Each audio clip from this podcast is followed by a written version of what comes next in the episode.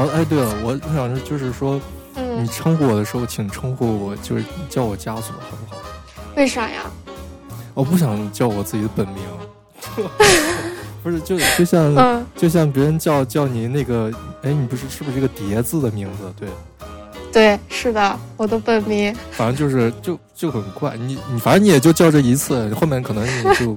或者你可能整整个这一期整个这一期你都你都不会读出这个就说出这个名字，就可能就放封面上什么之类的。好吧，感觉看来每个人的名字对自己来说都是一个咒语啊。嗯，是的，就像你有很多网名一样，大家好，欢迎收听这一期的慢编史。这次呢是一个比较奇怪的 录音状态，我在家里，然后呢，我们的嘉宾在哪里呢？让他自己说一下。嗯，大家好，我在法国，对，嗯，在巴黎。呃，这次其实联系到枷锁是他非常主动的一个自我引荐。我这次其实收到你的邮件的时候，还是有一点，就既有一点惊讶，然后但是还挺高兴的，就是高兴的感受可能更多一些。为什么会惊讶？呃，惊讶就是就是感觉你想的挺明白的，就是你 一个就是你很清楚自己想要讲述的东西，还有一个就是。呃，你把自己要讲的东西分条缕析的，还列了一个大概的大纲，我就觉得，哎，那就还挺好，就感觉好像这事儿一下马上就可以开始了。那难难道其他人不是这样子吗？嗯，其他人就是这种情况还是挺少的。像我们之前就是如果要录节目啊，或者说遇到一个合适的话题，可能一开始大家都不知道要聊什么，会先打电话，然后或者是见面聊聊天，然后看看就一个聊的话题要从哪个角度或方向切入。等差不多有一两次聊天之后，我们才可能在这个基础上列一个大纲，然后再修改，然后之后再决定。对，就是很很少哦会一上来就会非常清晰的说，哎，要聊什么这样子。嗯，就你这种情况确实还挺少见。那是因为我这件事儿已经蓄谋已久了，因为就是听慢编史也很久了嘛，就从你们最初的节目到现在，嗯然后呢，基本上每期每期都听，所以我感觉你们每一期节目的主题都非常明确，而且是跟漫画的各个角度，然后漫画整个这个行业里面不同的参与者，好像都有，然后非常全面，然后所以我就觉我就觉得。呃，想去跟你们也聊一下漫画研究的事儿嘛，而且我感觉好像直接加微信说是不是有点不正式，所以我就大把把自己的提纲大概给你发了一封邮件吧。嗯，对，这样被拒的话，好像也也稍微没那么尴尬。对，因为感觉邮件距离会稍微远一点，比直接用微信联系。不是，所以这所以用邮件的话，其实是非常少见的情况，对于慢病师来说。对，就你这个还确实还是第一次。哦，对，OK，嗯，然后所以当我加到你之后，就是跟你聊天嘛，然后把你列的大纲的方向什么的，包括大概你的情况了解了一下之后，其实我刚开始就并没有抱那么大的期待，就是觉得说一定能聊成，或者说一定能嗯聊到一个什么样的程度，因为我自己对于。漫画研究这块还是有非常多的期待的，就是希望它还是有一个是有系统性，一个是能给大家带来一点启发性，而不是一个单纯的话题那样泛泛的聊嘛。嗯看完大纲之后，对于你到底能聊到什么程度，其实我也没有底。但是给你打完电话，然后我们呃就这个话题深入的聊了一些之后，我就觉得挺好的，就觉得你还是能还是能给能带来很多新的收获的，所以就觉得那我们今天就好好的来做这一期节目。嗯，好的。其实说实话，我自己也不是特别确定自己到底能聊到什么程度，嗯因为这个东西呢，断断续续，我这一年基本上都在了解跟欧美漫画研究相关的内容，嗯然后读大量的相关的书。然后我感觉这一块内容呢，它可能也读不完，但是我觉得，呃，也差不多该到了一个输出一下的一个程度。嗯，所以你就先来介绍一下你自己的教育背景和你的研究方向吧。我现在在法国读博士，嗯我的研究课题呢是法国七十年代的科幻漫画和美国的科幻电影的关系。然后因为这个我要去做跟漫画相关的研究，其实我博士课题本身呢跟漫画研究有关联，但它其实更多是一个跨媒介研究，就是漫画从漫画到电影的研究。嗯，但是需要做好这个研究的话，我需要有一个方法论，或者是我需要一些理论。那么我就去找跟呃之前的人，我看之前他们是怎么去研究漫画的，然后或者是从什么角度来研究漫画的。然后所以就因为这个契机呢，所以我就去找了大量的之前的人写的书，有法文的，也有英文的。后来发现这么这一找之后，就像一个无底洞一样，然后越找越多。嗯然后呢，越了解，感觉这里面的内容就非常的丰富，而且这一块内容呢，又是中文世界基本上没有什么人涉猎的内容，嗯所以我就觉得很有趣，也非常有很强的这种想去探索的这个欲望。那你当时为什么会选择研究科幻漫画？然后以及为什么会选择在法国来进行这个研究？科幻是因为我自己非常喜欢这种类型，而且嗯之前一段时间赛博朋克这个主题呢，在国际上面非常流行，然后在国内也挺火的，嗯，然后怎么说呢？漫画呢，也是因为从小就看漫画嘛，所以就就这样。哎，那你能不能具体简单说一下，就是赛博朋克到底是什么呢？哦，赛博朋克它就是一个科幻的类型，它是七八十年代由《神经漫游者》那本英国的科幻小说为发端，制造了一种科幻的新的类型。它的标志呢是高科技低生活。后面比如说我们看到的像《攻壳机动队》或者是《黑客帝国》等等一系列的这种。科幻电影或者动画呢，他们应该都属于呃赛博朋克这个类型。然后这个类型它最早的图像源流是来自于一九八二年的雷德利·斯科特的《银翼杀手》，嗯就是《银翼杀手》那部电影，它给赛博朋克这个科幻类型奠定了一个图像基础。但是《银翼杀手》这部电影本身，它里面的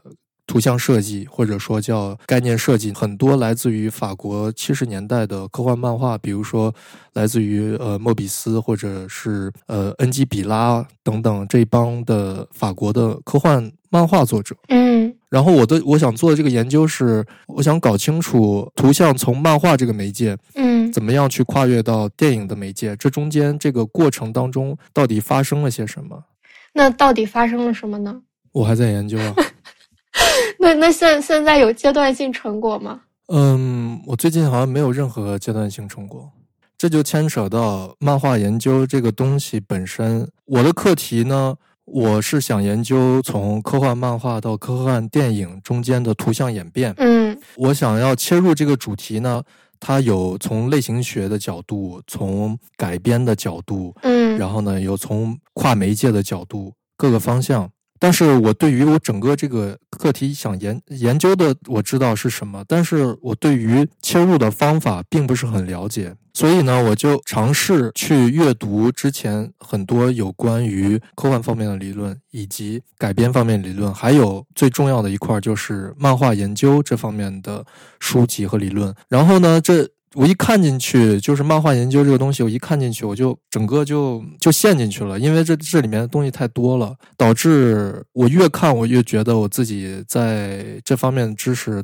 特别匮乏。我是那种，就是我希望能形成一个整体性的、历史性的一个概念框架之后，我才能对我自己的这个研究，它处于整体在学术框架当中什么位置，我才能比较清晰一点。所以这也是为什么我现在都还没有开始去真正去写的原因。嗯，就是相当于你现在还是在一个嗯寻找方法论的过程中，然后以及在这个过程中又解锁了一些新的地图，然后你还在去探索和了解全貌的一个过程。对，这里我想说一下，就是说这跟法国的学科设置也有关系。在法国呢，它没有所谓的像日本的漫画学这个东西。嗯当然，在美国或者在法国呢，它都有一个叫做呃 comics study 的这个东西，叫做漫画研究的这个东西，嗯但是没有整体性的学科，没有说有一个叫漫画研究系，没有这样子系。嗯啊、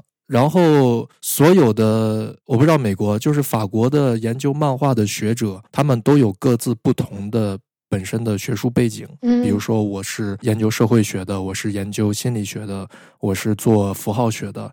然后呢，或者我是呃历史学的，漫画都是他们一个研究对象或一个研究的材料。他们通过自己学科本身的方法来对漫画进行解读，是这样的。所以呃，我我才会遇到，就是说，因为我之前的学科背景也不是漫画，我本科学的是编辑出版学，然后来了法国之后呢，我读的是造型艺术专业，所以我就等于说对这个领域呢是一个空白的状况。所以，我我要去去了解一下。那比如说，像现在在这个你在寻找方法论和解锁新地图的过程中，就是你感受到漫画研究，就尤其是欧美漫画研究，是一座巨大的宝库。就是为什么你会这么觉得？首先就是我们自己本身从小，我是八零后嘛，然后呢，从小长大，我们接触最多的对于漫画的体系呢，主要是日本的漫画体系，然后以及中国国产的一些连环画的体系，嗯，再加上长大到九十年代之后呢，接触日本的动画也很多，整体上我们对于欧美的漫画以及欧美漫画史、欧美漫画产业，我们了解非常少。是的，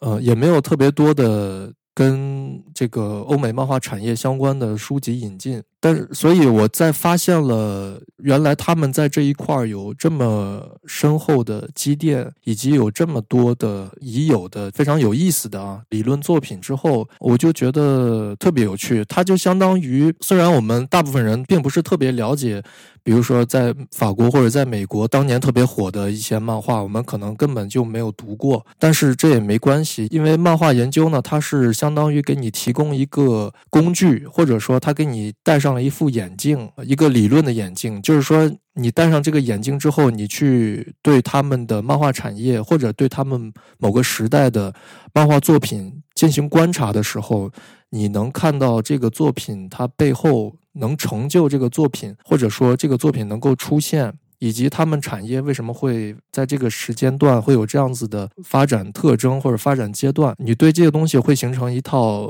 概念，然后呢，你会明白哦，原来这个东西是有因也有果的，这么发展出来的。对漫画这个媒介的理解呢，也会更加不一样，更加深刻。就相当于他给你在一个日本漫画的参照系的旁边又添加了一个法语漫画或者是北美的这个美式漫画的一个参照系，一旦参照系多了起来之后，可能你对整个漫画媒介的这个整体的概念的认知可能都会不一样，所以我这是我觉得，呃，这件事儿特别有意思的地方。那其实感觉国内对欧美漫画会稍微的有一些些距离，就是跟日本漫画比起来。但是前几年，其实我们中国的市场上也开始陆陆续续有一些欧美漫画的出版，甚至是还有一些就是专门喜欢看欧美漫画的读者，然后他们习惯性的把这一类漫画叫做图像小说，甚至是会觉得图像小说跟漫画是两个东西。前几年就是这种说法还是挺常见的。对，说到图像小说呢，我就觉得这件事儿呢就特别有意思了。嗯，因为图像小说这个概念是美国人发明的。嗯，不但对于中国人一开始听到这个词会觉得很疑惑之外，呃，包括日本人和法国人听到这个词之后，他们也会会觉得奇怪。是吗？因为法国人觉得图像小说。不就是文学化的，或者是长篇连载式的那种漫画吗？就是它主题稍微深刻一点，题材稍微成人化一点。那这个东西法国人早就开始做了，然后甚至呃，法国人在六十年代就已经有类似图像小说的东西了。比如说，在一九六四还是六六年，法国出版了一本叫做《巴巴雷拉》的一个科幻漫画，它后来被改编成了一个科幻电影，就是《太空英雌巴巴莱拉》。我不知道你知不知道，那本漫画是直接以书籍的形式出版成书，而且它的出版格式呢，并不是法语漫画流行的那种四十八页然后大开本的那种漫画专辑，是类似于漫画书的那种出版形式。然后它其实那个书在六十年代，如果放到美国的，放到美国的八十年代的话，它就是标准的图像小说。嗯，然后甚至我们再往前推，就是说。在漫画刚刚诞生的时候，就是一八三零年代，这个我后面我们再聊，就是所谓的漫画之父的瑞士漫画家鲁道夫·托普佛，他一开始创作的漫画作品，嗯。也是以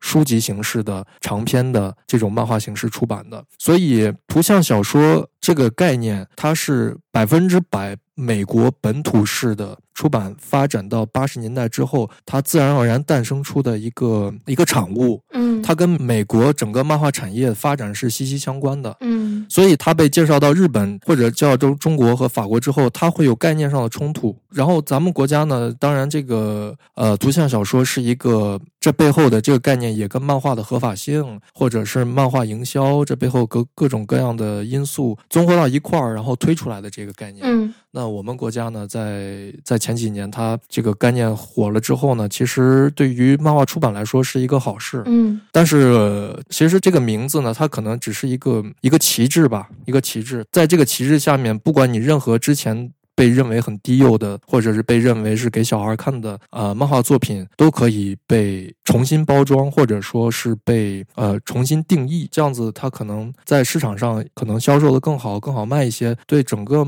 呃漫画的引进或者是漫画的推广，我觉得都是一件好事吧。嗯当然，如果图像小说它具体是怎么样发展的，这个背后的美国产业发展史的话，嗯好像国内现在也没有特别多这方面的文章。它牵扯到美国的从报纸上的连环漫画。嗯 comic strip 到之后三十年代诞生的美国特有的漫画出版格式叫 comic book。comic book 它翻译成中文漫画书，它很容易引起歧义。嗯就大家觉得啊，就是画了漫画的书就是漫画书，但其实它是一个特定的出版格式，嗯，在美国，嗯，嗯它它背后配套的时候不同的发行方式，以及不同的这个整个生产模式都不一样。然后它是美国独有的一种漫画出版格式，然后再往后演变呢，就是到八十年代，美国诞生了所谓的图像小说这种东西。嗯嗯，那刚才你说就是图像小说，嗯，算是美国很本土化，伴随他们媒介和生产方式的一个词吧。那比如说图像小说，它在法国会有水土不服的情况，或者说法国人是怎么看待这个词的呢？或者怎么接受这个东西的呢？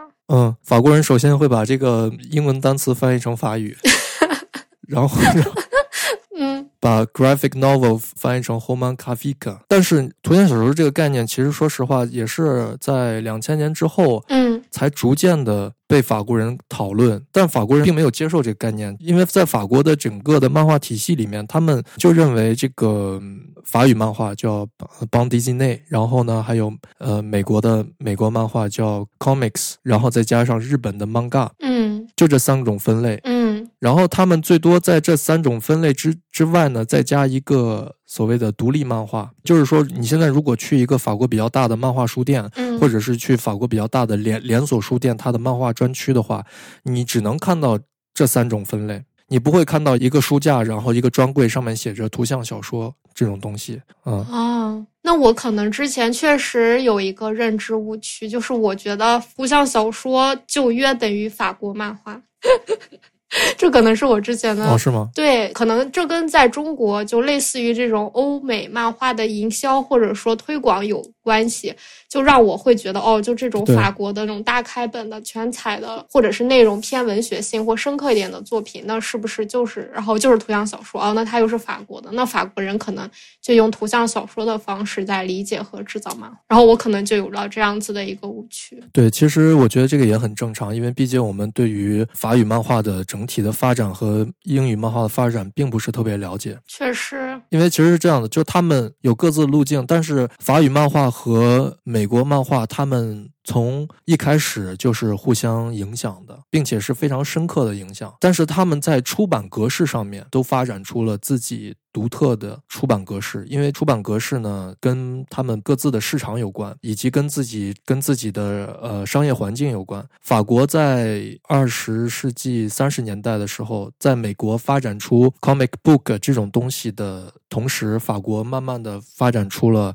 他们。就叫法语漫画专辑，叫就是 album，就是他们管那种四十八页，一般就叫四十八 cc，呃，它是基本上是以四十八页左右，然后彩色的，就是全彩的，然后硬皮装的那种漫画，他管那个叫 album，叫专辑，漫画专辑，以这个出版格式为主的。在发展到七八十年代之后呢，法国漫画呢又出现了呃一些像类似于书籍那样的出版格式，然后到九十年代之后。法国的所谓的艺术漫画、独立漫画的出现之后呢，他们又在反抗这种传统的，像丁丁斯皮鲁这种《丁丁历险记》那种，就是很典型的那种法国漫画专辑。他们在反抗这种出版格式，他们出了各种各样的，就是各种各样开本、各种各样页数的呃漫画。嗯，这这里面它背后，我觉得还是跟它的漫画产业、漫画史都息息相关的。那所以我们就先从那个小头上开始说，就是你说现在在书店里，基本上你只能看到，比如说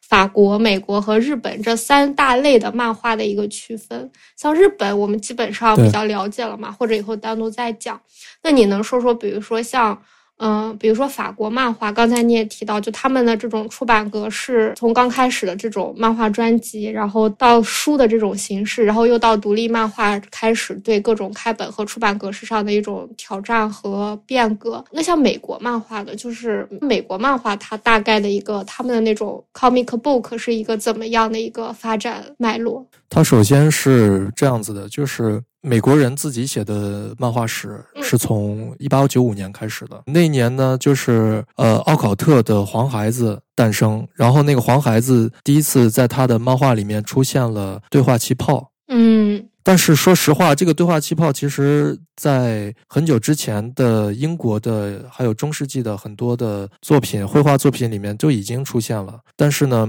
因为长期的漫画文化的交流，也是九十年代就是近三十年代的的发生的事情。嗯，在很长一段时间之内，各个国家都有各自的对于漫画的这个媒介的理解。嗯，毕竟漫画这个媒介它诞生诞生可能也就只不过。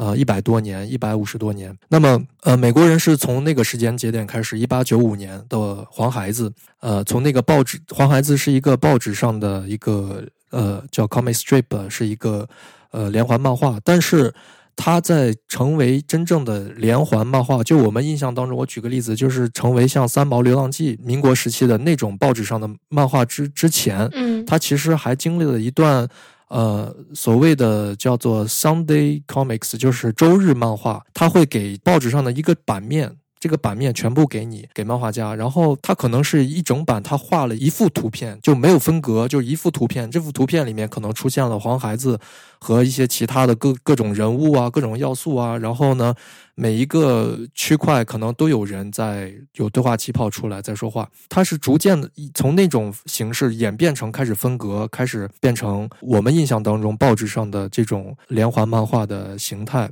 并且我觉得很巧的一点是，一八九五年，它同样是电影真正变成一个大众媒介的一个年代，就是法国人发发明电影那一年，都是一八九五年。这个时间节点很有意思，嗯，为什么呢？因为因为在一九九六年的时候，比利时的漫画中心，他开了一个就是全球的，请了全球的这个学术界的研究者，开了一个会，叫做“漫画百年”的会，嗯。在一九九六年还是一九九五年，我忘了。然后他们那个会的主题就是纪念漫画诞生一百年，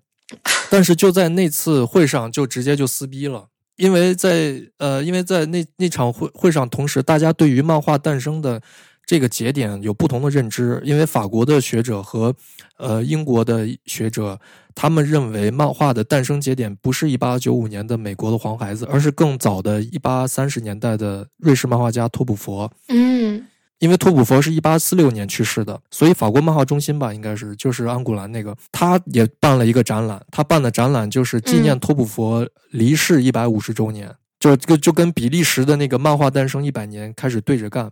啊，不过这个就扯远了啊，这个这个扯远，就是就在那，其实那个那一九九六年那个是一个节点，对于漫画研究来说，因为在那个节点，真正意味着英国的漫画学者和法国的，甚至加上呃荷兰的、比利时的漫画学者、欧美的漫画学者，他们在那个场合下真正开始进行了国际化的讨论、国际化的交流。在那之前，在那之前都没有这样子的机会。嗯，有这样子的国际上的学术的讨论。嗯啊，不我我这个扯远了。那我说回来，就是从美国人看来，就一八九五年诞生了报纸上的连环漫画之后，它发展到一八三零年代，首先是出现了叫 collection 的东西，就是出版商呢把之前报纸上面连载的很好的漫画，开始把它们出成那种合集。然后呢，这种合集，这种合集一开始只是采用报纸漫画的内容，后来它慢慢演变成，它开始加入一些原创性的内容，它开始慢慢变成有有一点杂志的性质。后来这种合集就这种合集，再加上美国当时三十年代流行的另外一种出版格式，就纸浆小说，呃，pop novel，就是加上纸浆小说之后，它们合在一块儿构成了美国 comic book 就漫画书的基因。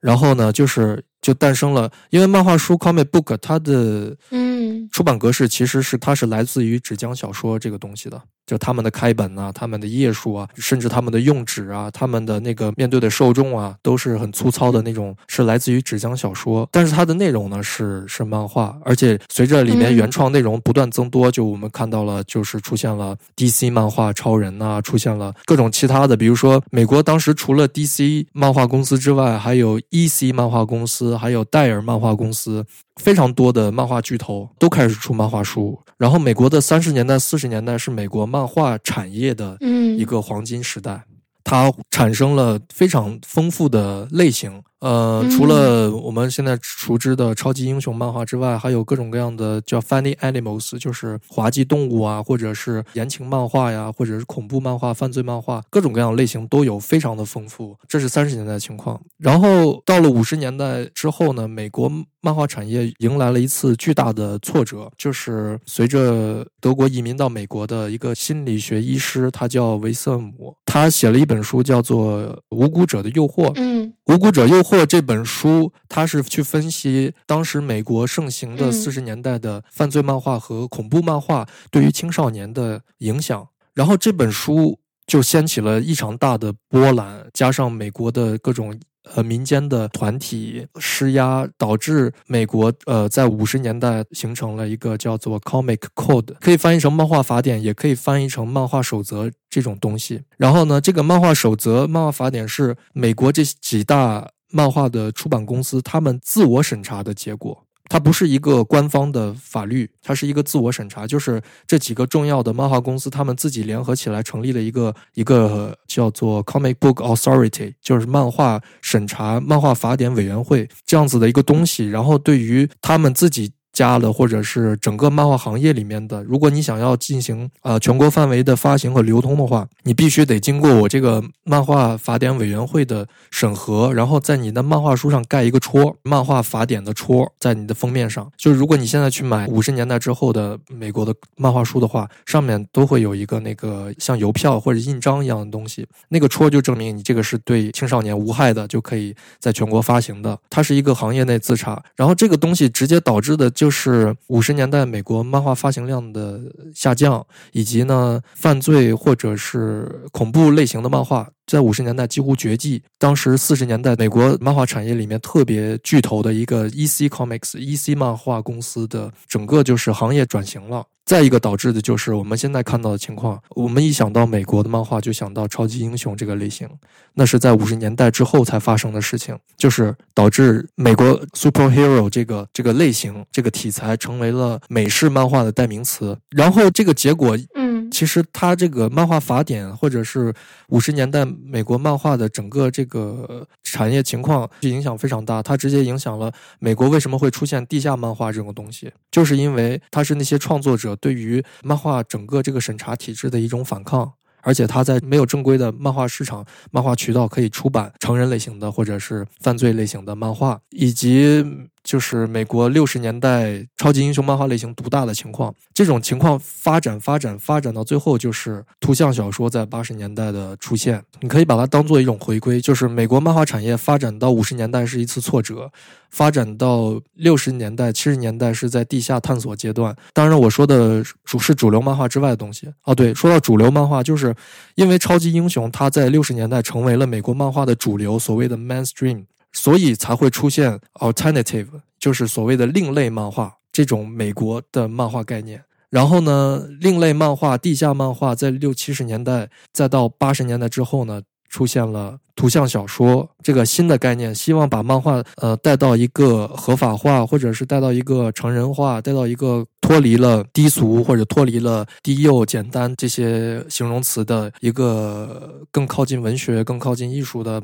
一种媒介。然后就是在八十年代会发生这样子的情况。当然，八十年代出现图像小说，跟跟法国、欧洲漫画对于美国漫画在七十年代的输入呃影响也是分不开的。大概美国整体产业的发展路径是大概是这个样子。嗯，那你再用这种方式来讲讲法国漫画吧。其实法国漫画真正发展是三十年代开始的，也就是从比利时开始的。整个法语漫画最初的开端，它变成一个大众媒介，是在三十年代的比利时，是从艾尔热的《丁丁历险记》，然后呢，后来的比利时的两本杂志《丁丁杂志》和《斯皮鲁杂志》开始的。但是我要说，这背后有非常强大的美国的因素，美国漫画的因素，因为。美国它的这个漫画产业呢，侵略性非常强，这就体现到就是美国漫画它跟美国的报业是分不开的。在一八九零年代的美国有一个黄色新闻大战，就是赫斯特和普利策他们抢占媒体的这个读者市场，然后他们进行了一场就是两两个报业集团之间的互相的争斗，然后呢就出现了所谓的黄色新闻。这个黄色新闻呢跟那个奥考特的黄孩子就是从那儿来的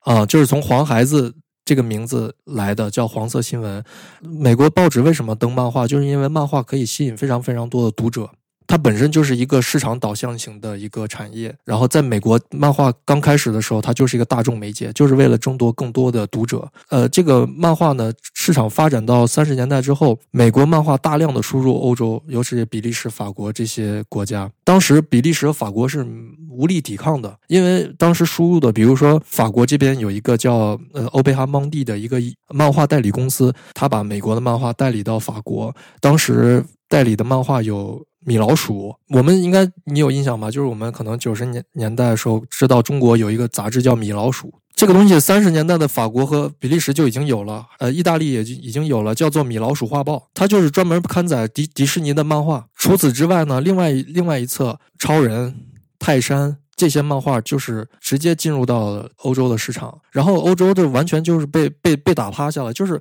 因为当时欧洲没有本土漫画。就是有，也不是像丁丁、斯皮鲁那种东西。但是美国美国漫画有强烈的，就是意识形态和价值观在里面。它里面推崇的那种暴力啊，或者是一些呃裸露啊，或者是一些大男子主义啊，这些东西是跟比利时和法国的天主教传统有意识形态强烈的进行对抗的。嗯。这就是丁丁斯皮鲁这种比利时漫画杂志诞生的原因。他们两个的出版背景是，他们两个出版社都是天主教家族的传统的印刷商转型到出版社的这种出版商。他们出这些丁丁和斯皮鲁这种漫画的目的，就是把自己国家的小朋友拉回来，从超人、从泰山那边拉回来，然后呢，去给他们制造一些有教育意义的、提倡天主教价值观的。这种作品，它是从这个这个地方源头上来的。这个发展就是丁丁斯皮鲁先是在比利时，然后三四十年代，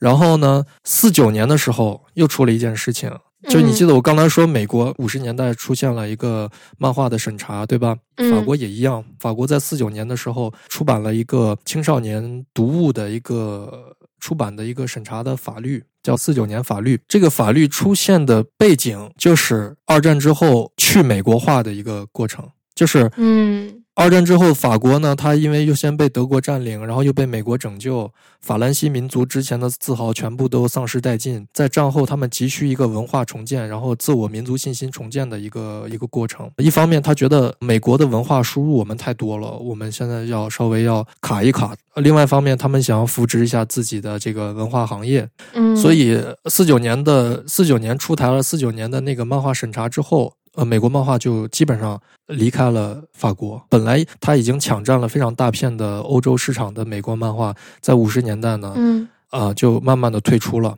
然后呢，这才给呃法国漫画就法语漫画留下了一个生长的空间。呃，我们知道丁丁和斯皮鲁画报他们在五十年代在法国卖的很好，但同时法国在五十年代它也出现了一个报纸叫做《领航员》。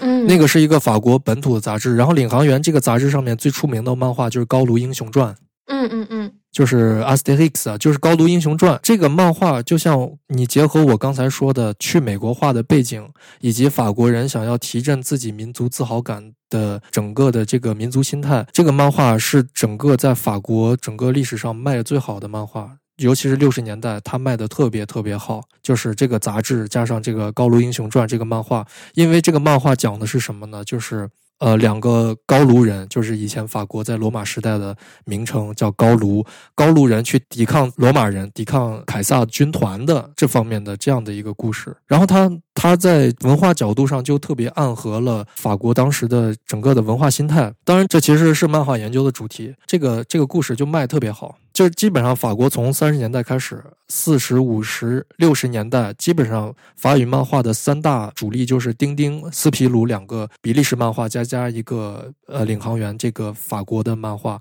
然后逐渐这个法国的漫画当中又孕育出了后面的就是所谓的法法国漫画的一个黄金时代的一个像那个咆呃咆哮金属啊，或者是其他的那些比较成人的这些漫画作品。说到六十年代之后呢，就是因为六六八年就五月风暴嘛，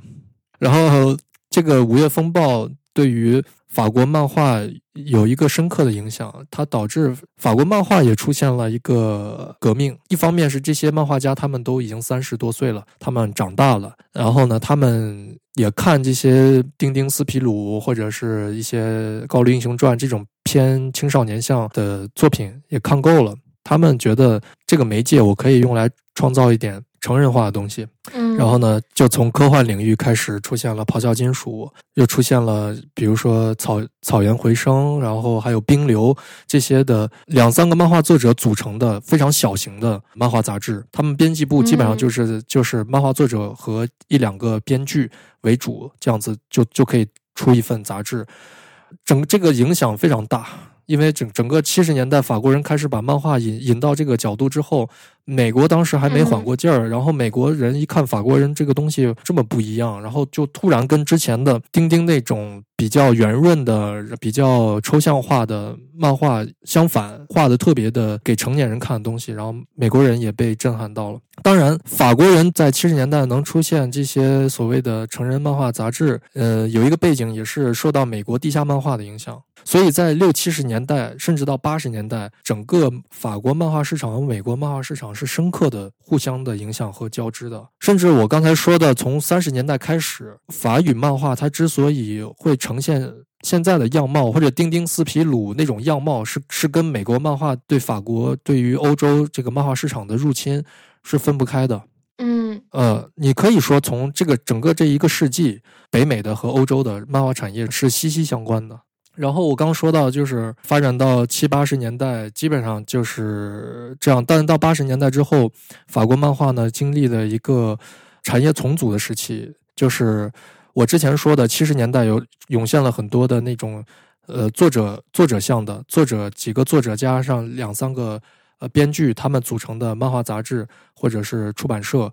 慢慢的被收购，被编入到大型的出版商。八十年代的时候。然后八十年代的整个的法语漫画就比较沉闷，基本上是一个收购重重组的时代。然后呢，漫画主题呢也是以那个呃，就是幻想英雄，就 fantasy 那种那那个方面的为主。九十年代之后呢，又出现了新情况，就是法国出现了所谓的独立漫画和艺术漫画这种东西。首先是他自己产业发展到九十年代的结果，市场非常饱和了，已已经，而且市场上的类型也非常的全面，既有偏文学向的漫画，然后也有偏。流行向的漫画，但是九十年代法国出现的这些艺术漫画，除了跟市场有关，还跟法国的一直长期以来的法国这些学者，然后呢，法国这些漫画节对于整个提升漫画的文化地位、树立漫画的合法性，这些都有关系。然后九十年代的作者，他们为什么会出独立漫画这种东西，还跟一个特别大的因素有关，就是书籍慢慢呃压倒了杂志连载，因为杂志在八十年代。开始迅速的消亡，漫画杂志，许多的七十年代、六十年代的漫画杂志在八十年代都不见了，然后取而代之的是以以书籍为出版形式的这种，就你可以理解为，就是如果我是一个漫画画家，我在八十年代我想画漫画，我可能会找不到地方发呃去连载我的作品，找不到地方发表，那么那我能怎么做呢？我就可能是在很少的地方，就是屈指可数的一两份杂志上发表，但是他可能。并不会接受我的东西，因为我画的东西作者性很强或者艺术性很强。那他这这些杂志呢，可能是偏商业商业类的杂志，但我又没有地方发表，那我能怎么办呢？我就是去自己发表偏短篇的、偏作者向、艺术向的这种作品。所以这是法国九十年代初涌现出艺术漫画出版社，比如说 Association，就是协会出版社，呃的一个。一个一种背景吧，当然我我可能就我现在脑子里面涌现的可能有这样的原因，但可能并不是特别全面吧。哎，为什么八十年代的时候漫画杂志都不行了呢？我觉得这跟媒介的发展有关。一首先是跟整个电视的行业在八十年代非常的呃兴盛有关，也跟漫画出版本身有关系。就是七十年代让这些人他们为之活跃的那个社会状况出现了极大的变化。七十年代的时候，不论是音乐还是文学还是漫画，他们都是处在一个反叛的时期。七十年代，然后涌现多了非常多的，现在来看就是非常多的就是叛逆的，或者是呃非常强批判性的，或者是个人化风格化的作品。不论是日本还是美国，都是这样。那到八十年代之后，社会氛围变了。除了我刚说的电视出现之后，从经济政治的状况上来看，整个八十年代，整个全球面临着石油危机，然后经济的衰退。当然，日本是另外一个场景啊，日日本八十年代另外一个场景。对于法国来说，它整个的经济不是特别好，然后整个的这个社会环境呢，它是处于一个比较压抑的一个阶段。然后，大的传媒集团、报业集团去兼并小型出版社，而且漫画读者也发生了巨大的变化。六十年代、七十年代，为什么漫画很兴盛？因为呃，这些读者他们从小就看漫画，他们是跟着五十年代、六十年代、七十年代跟着漫画一起长大的，他们有这个阅读习惯。但是，但是这一代人，战后这一代人到八十年代，可能就已经进入了四十岁。嗯，然后呢？新的年轻的一代，他们的娱乐方式更多了。他们除了漫画之外，他们还有电影或者还有电视。他们并没有像战后那一代人一样有那么强的漫画的阅读习惯。就你在说的时候，我脑子里一直就在对标日本的情况，在对标中国的情况，发现确实历史很多都是。呃，不能说相似，但是确实跟经济文化导向、当时的时代背景，然后政治局势、国际关系，哎呀，全都千丝万缕的分不开。对，就是这样。其实我刚聊的美国产业的漫画产业的发展史和法国漫画产业发展史，每一个部分其实都可以单拿出来做一期节目。我刚刚只是大概粗略的去去描述了一下。明白。那现在进行时，美国和法国分别都是什么情况呢？现在进行时我不了解，我对这个东西我没有特别多的观察，我只能说在漫画研究方面，法国的漫画研究它已经进入到了某种程度上的一个总结阶段。为什么这么说呢？因为就是漫画研究它跟两个东西相关，一个是当地你所在的文化环境，这个漫画产业情况；另外一个是你所在环境的学术情况。对于法国人来说，他们的漫画产业的。情况就是没有特别多振奋人心的作品，然后呢被日本漫画入侵，所以对于日本漫画的这个研究可能会变多。美国就不一样了，美国是漫画进入到了另一个维度，就是我说的从漫画进入到了电影的维度。美国的漫画研究，它就是跟美国的漫画产业的发展有极大的关联嘛。就像我刚刚说的，美国现在的漫画产业最大的文化现象是什么？就是漫画的电影改编以及超级英雄这个类型。所以，美国现在的漫画研究最火的几个方向呢，就是一个是超级英雄这个类型研究，另外一个呢就是跨媒介研究、改编研究、媒介融合这方面非常非常多。呃，某种程度上，你你可以发现，就是美国漫画的生命啊，就整体上美国漫画的生命在呃改编电影这个新的领域重生或者是延续了，但是法国这边就显得有些暗淡，比较沉闷。明白，听完之后很感慨呀。呃，那我想问一下，就是我刚才聊的美国和法国的这些漫画发展的情况，你之前也完全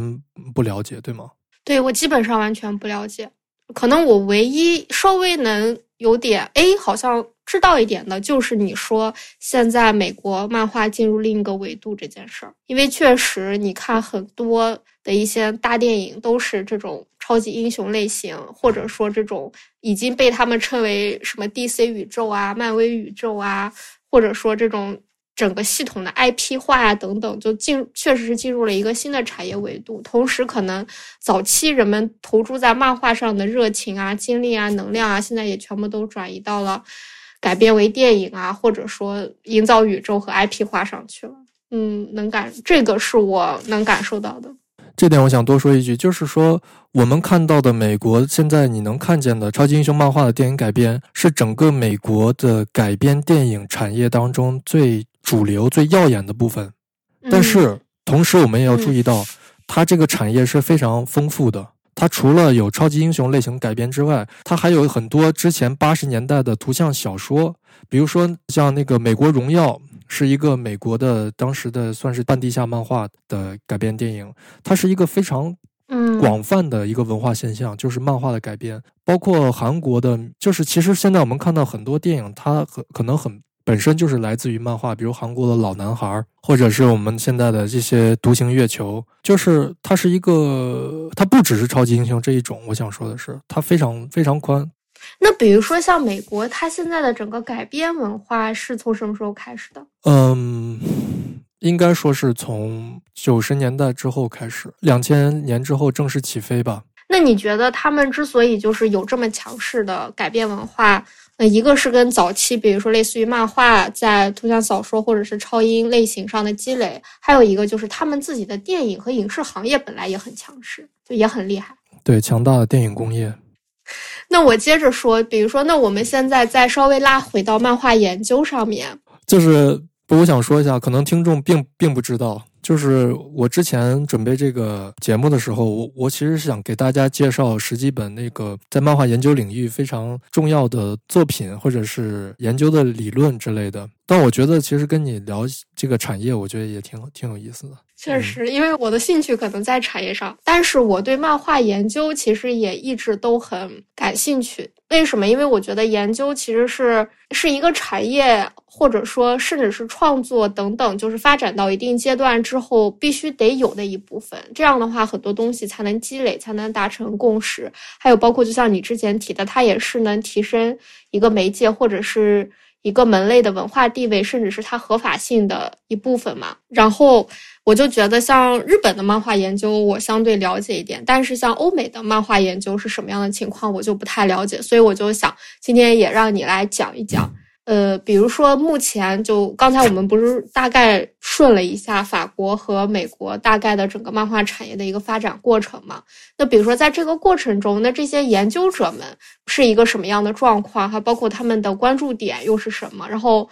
包括你说。像美国漫画和法国漫画一直都在这一个世纪来，基本上有各种各样非常强的互相融合和交流。在这个过程中的研究者们彼此之间又是一个什么样的关系和状况？就是你可以讲讲这个。嗯，我觉得这个问题比较大。基本上，欧美的漫画研究呢，它是从上世纪五十年代开始的。就是为什么开始的这么晚？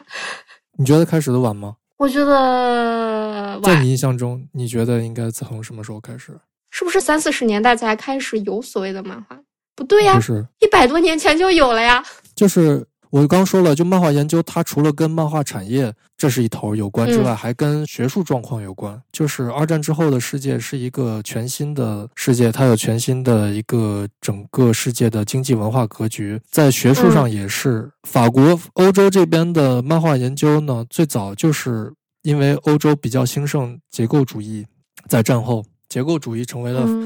呃欧洲学术的一个主流、一个显学，所以漫画研究也跟着。出现了从结构主义，比如说从呃语言学角度、从符号学角度对漫画进行的研究作品。那美国的美国在战后的显学是传播学，嗯，所以所以美国人去研究漫画的时候，他可能更多的是从整个传播学的框架或者传播学的思考逻辑去研究。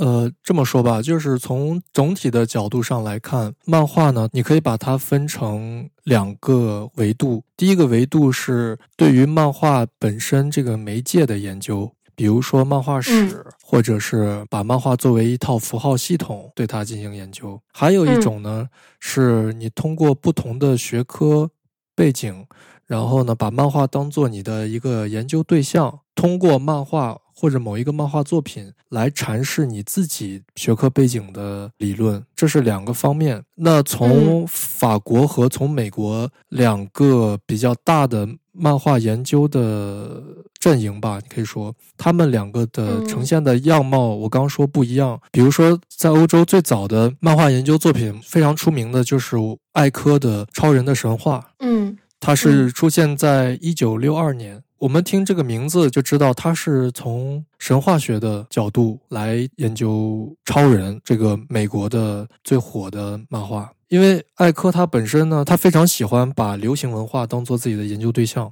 所以《超人的神话》这个作品出来之后就非常震撼。一九六二年，艾科他参加了一个国际人文主义研究中心，然后和罗马哲学研究所共同组织的一个大会，叫做“揭秘与形象”。这个大会上面基本上就是学者和神职人员。然后当时艾科就三十岁，他发表了这个超人的神话，其实是他那次大会的演讲的演讲稿。然后呢，其他当时同时代的符号学家，比如说有人写的是乔伊斯的以乔伊斯为主的论文，然后艾科呢，他居然是在写一篇跟超人相关的、跟漫画相关，就是这个当时被认为是一个呃不入流的。媒介的主题的一个一个东西，然后用这么严肃的一个神话学的背景去研究超人，就非常挑衅。嗯，然后除了艾科这个超人的神话之外呢，后来法国有一本结构主义的学术期刊叫《Communications》，叫《Communication》，它专门出了一期。漫画的专刊在七十年代，他出了一期专刊。这期专刊上面就是语言学、符号学、结构主义这些背景的学者，他们这期内这期杂志的内容上面全部是他们以漫画为对象，然后写的论文。里面出现了最早去去呃分析漫画系统，然后漫画语言的一个。作品就是法国一个学者叫德吕埃尔，他写的一篇论文叫做《从线性到表格》，名字很有意思。我就觉得从他这个“从线性到表格”这几个字里，确实感受不到任何那个漫画的地方，但是又觉得好像似乎和漫画又是有关的。你觉得很很冷酷是不是？确实，嗯，符号学就是很冷酷。呃，用一句话来说，它的内内容非常简单，就他觉得漫画阅读是是不是一个线性阅读？而是一个像表格化的阅读，嗯嗯，因为当时的漫画，它主要分析的是连环漫画，就是 comic strip，就是报纸上面那种。呃，我们看到一个页一个页面上被分分成了呃好多小格，你啊你就去想象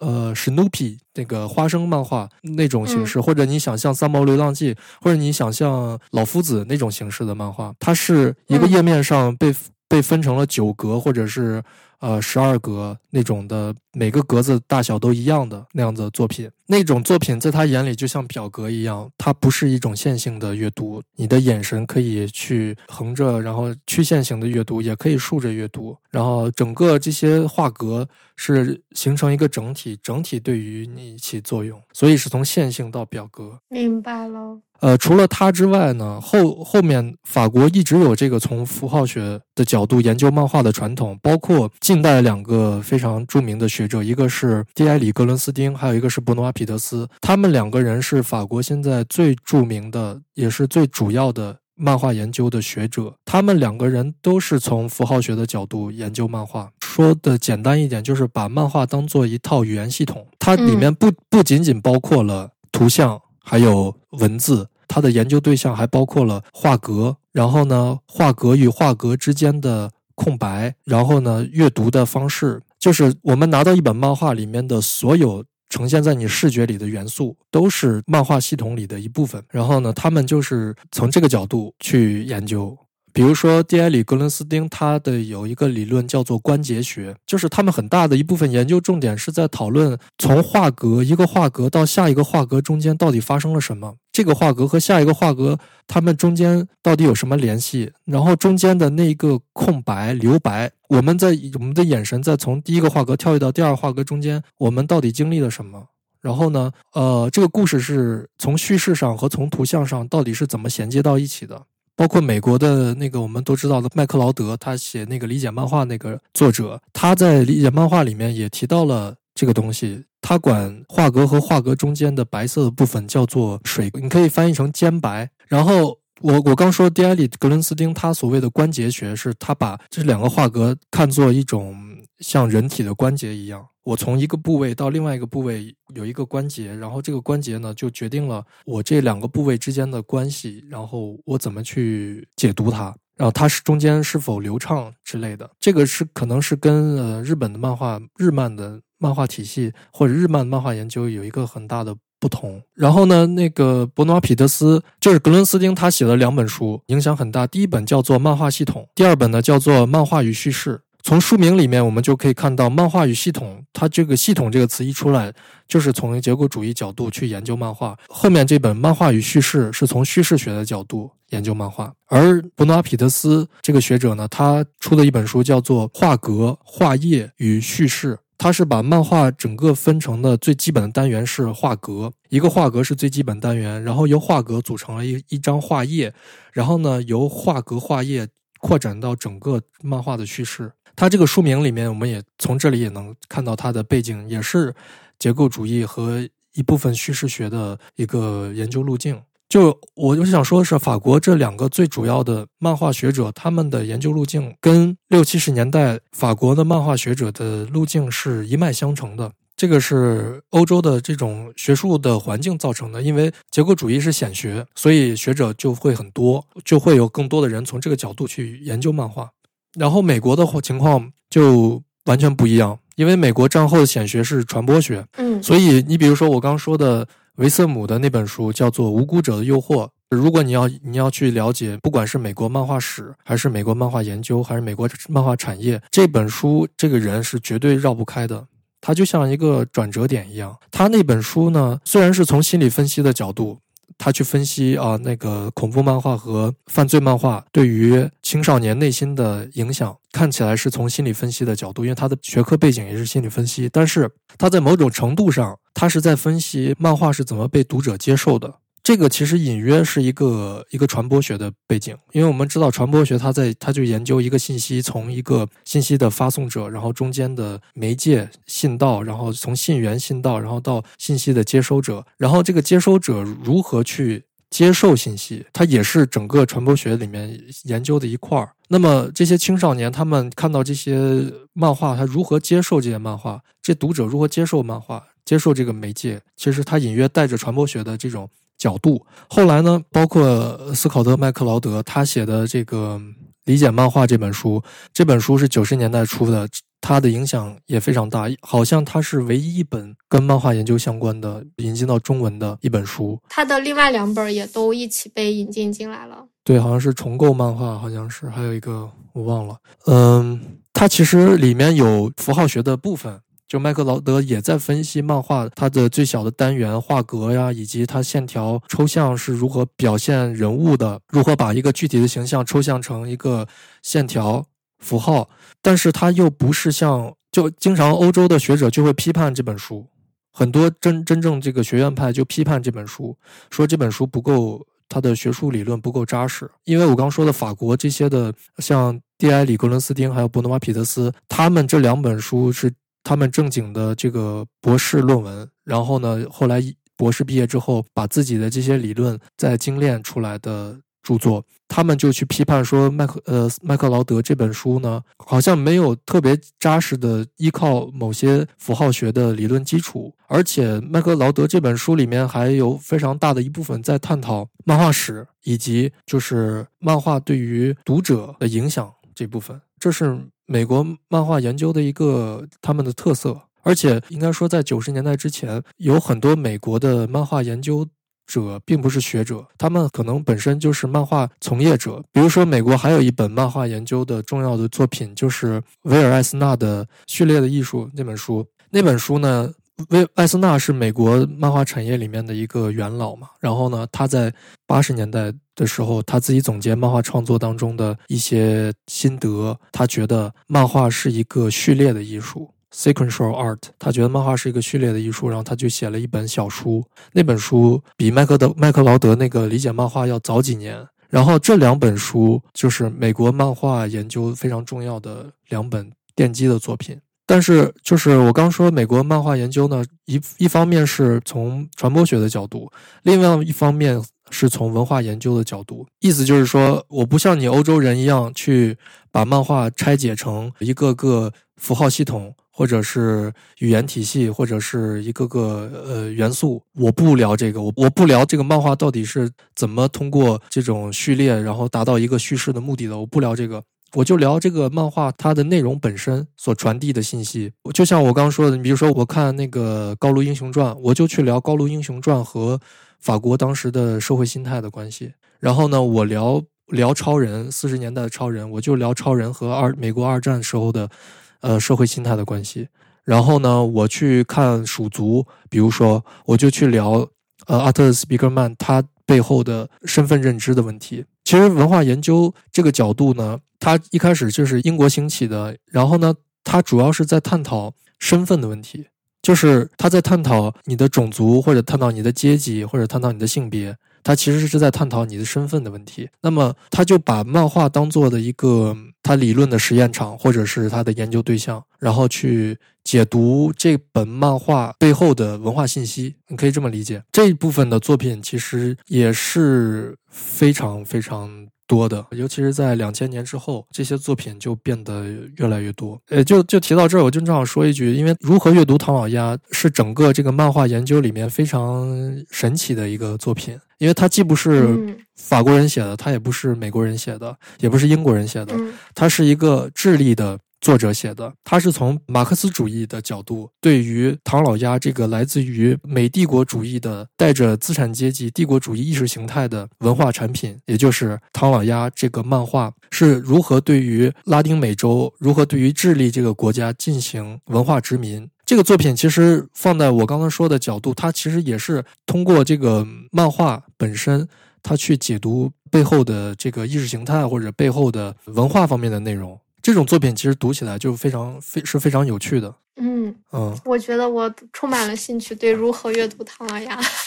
对，但是我刚才所说的所有的这些作品都没有中中文版。对，那哎，那比如说像你在说了这么多作品之后，还有一个作品你没有提到，就是那个面相学，你可以展开讲讲这一本。就是漫画研究。这么多，我说是从二十世纪五十年代开始的，但是在这之前，有一个人就是鲁道夫·托普佛，一个瑞士的漫画家，他生活在三零年代，他一八四六年去世的，他被法国人认作是漫画的发明者，或者起码也是一个最早的漫画家之一或者之二，绝对不可能，绝对不可能是之三了。说到他呢，就牵扯到漫画研究当中另外一个非常重要的板块，就是漫画史。漫画史呢是研究漫画这个媒介发展的历史，以及漫画产业发展的历史，细化到一个漫画家或者是一个漫画杂志或者某个漫画公司他们的发展史。那么第一个去。研究鲁道夫·托普佛的人呢，是英国的呃最重要的，在我看来好像也是唯一的一个呃漫画史学者，叫做呃大卫·康佐。他是一个英国人，然后呢，他在美国大学教书。他在历史年代的时候，他的博士论文写的就是漫画的历史。他本来是想写三卷。第一卷写托普佛之前的前漫画时代的图像，就是漫画。然后呢，第二卷是写十九世纪从托普佛开始，一直到黄孩子，从一八三零年到一八九五年这段时期的漫画。然后第三卷呢，他是想写一八九五年之后的漫画的历史。他的野心很大，但是同时他也有这样的能力。在我看来，他在六九年开始写他这些书呢，他最后只出版了两卷。就只出版到一八九五年之前，就呃一八九五年之后的漫画史，他就没有出版出来。我想说的是，就是他在七十年代，他写了这个漫画的历史，然后发现了托普佛，把他追认为比黄孩子还要早的最早的漫画家开始之后，法国这些漫画的学者，比如说格伦斯丁或者是皮特斯，才跟上，然后去研究这个来自瑞士的漫画家。通过这个瑞士的漫画家背后呢，又达到了去提升漫画的。文化合法性的目的，但这个又扯远了。那我说回到这个托普佛，他是一个瑞士人，一生当中他在一八三零年代创作了大概七本漫画。他最早的一个漫画是一八二七年画的，叫做《老木头先生的故事》。或者呃叫老朽老朽的故事也可以。这个故事他画出来的目的是为了取悦他当时他开了一个寄宿学校，就是给青少年的寄宿学校，可能就是整个学校也就三四十个孩子。然后呢，他就画这种漫画去逗他们这些孩子玩儿，就等于说是一些很有趣的，然后里面也有一点点教育意义的这种作品，去给他们的这些孩子或者给他的亲戚朋友看。嗯，他本质上，托普佛他是一个典型的资产阶级的知识分子。然后呢，他创作这些作品的目的，本质上不是为了去进入市场流通，去给大众卖，因为当时根本还没有出现。报业还没有出现大众媒介，甚至没有出现摄影术，所以他当时他画的那个画只能他画出来之后，只能通过平板印刷的方式，他直接就把他的画出版成了一本本的精装本的图书。他就是制作的可能是小批量的那种几千本那种书，然后呢，在巴黎或者在在瑞士来卖。然后呢，每本卖的也很贵。他当时出这些书，有一个人鼓励他，就是德国的歌德嘛。就是他当时他把这些画画出来之后，因为他是一个生活在日内瓦的一个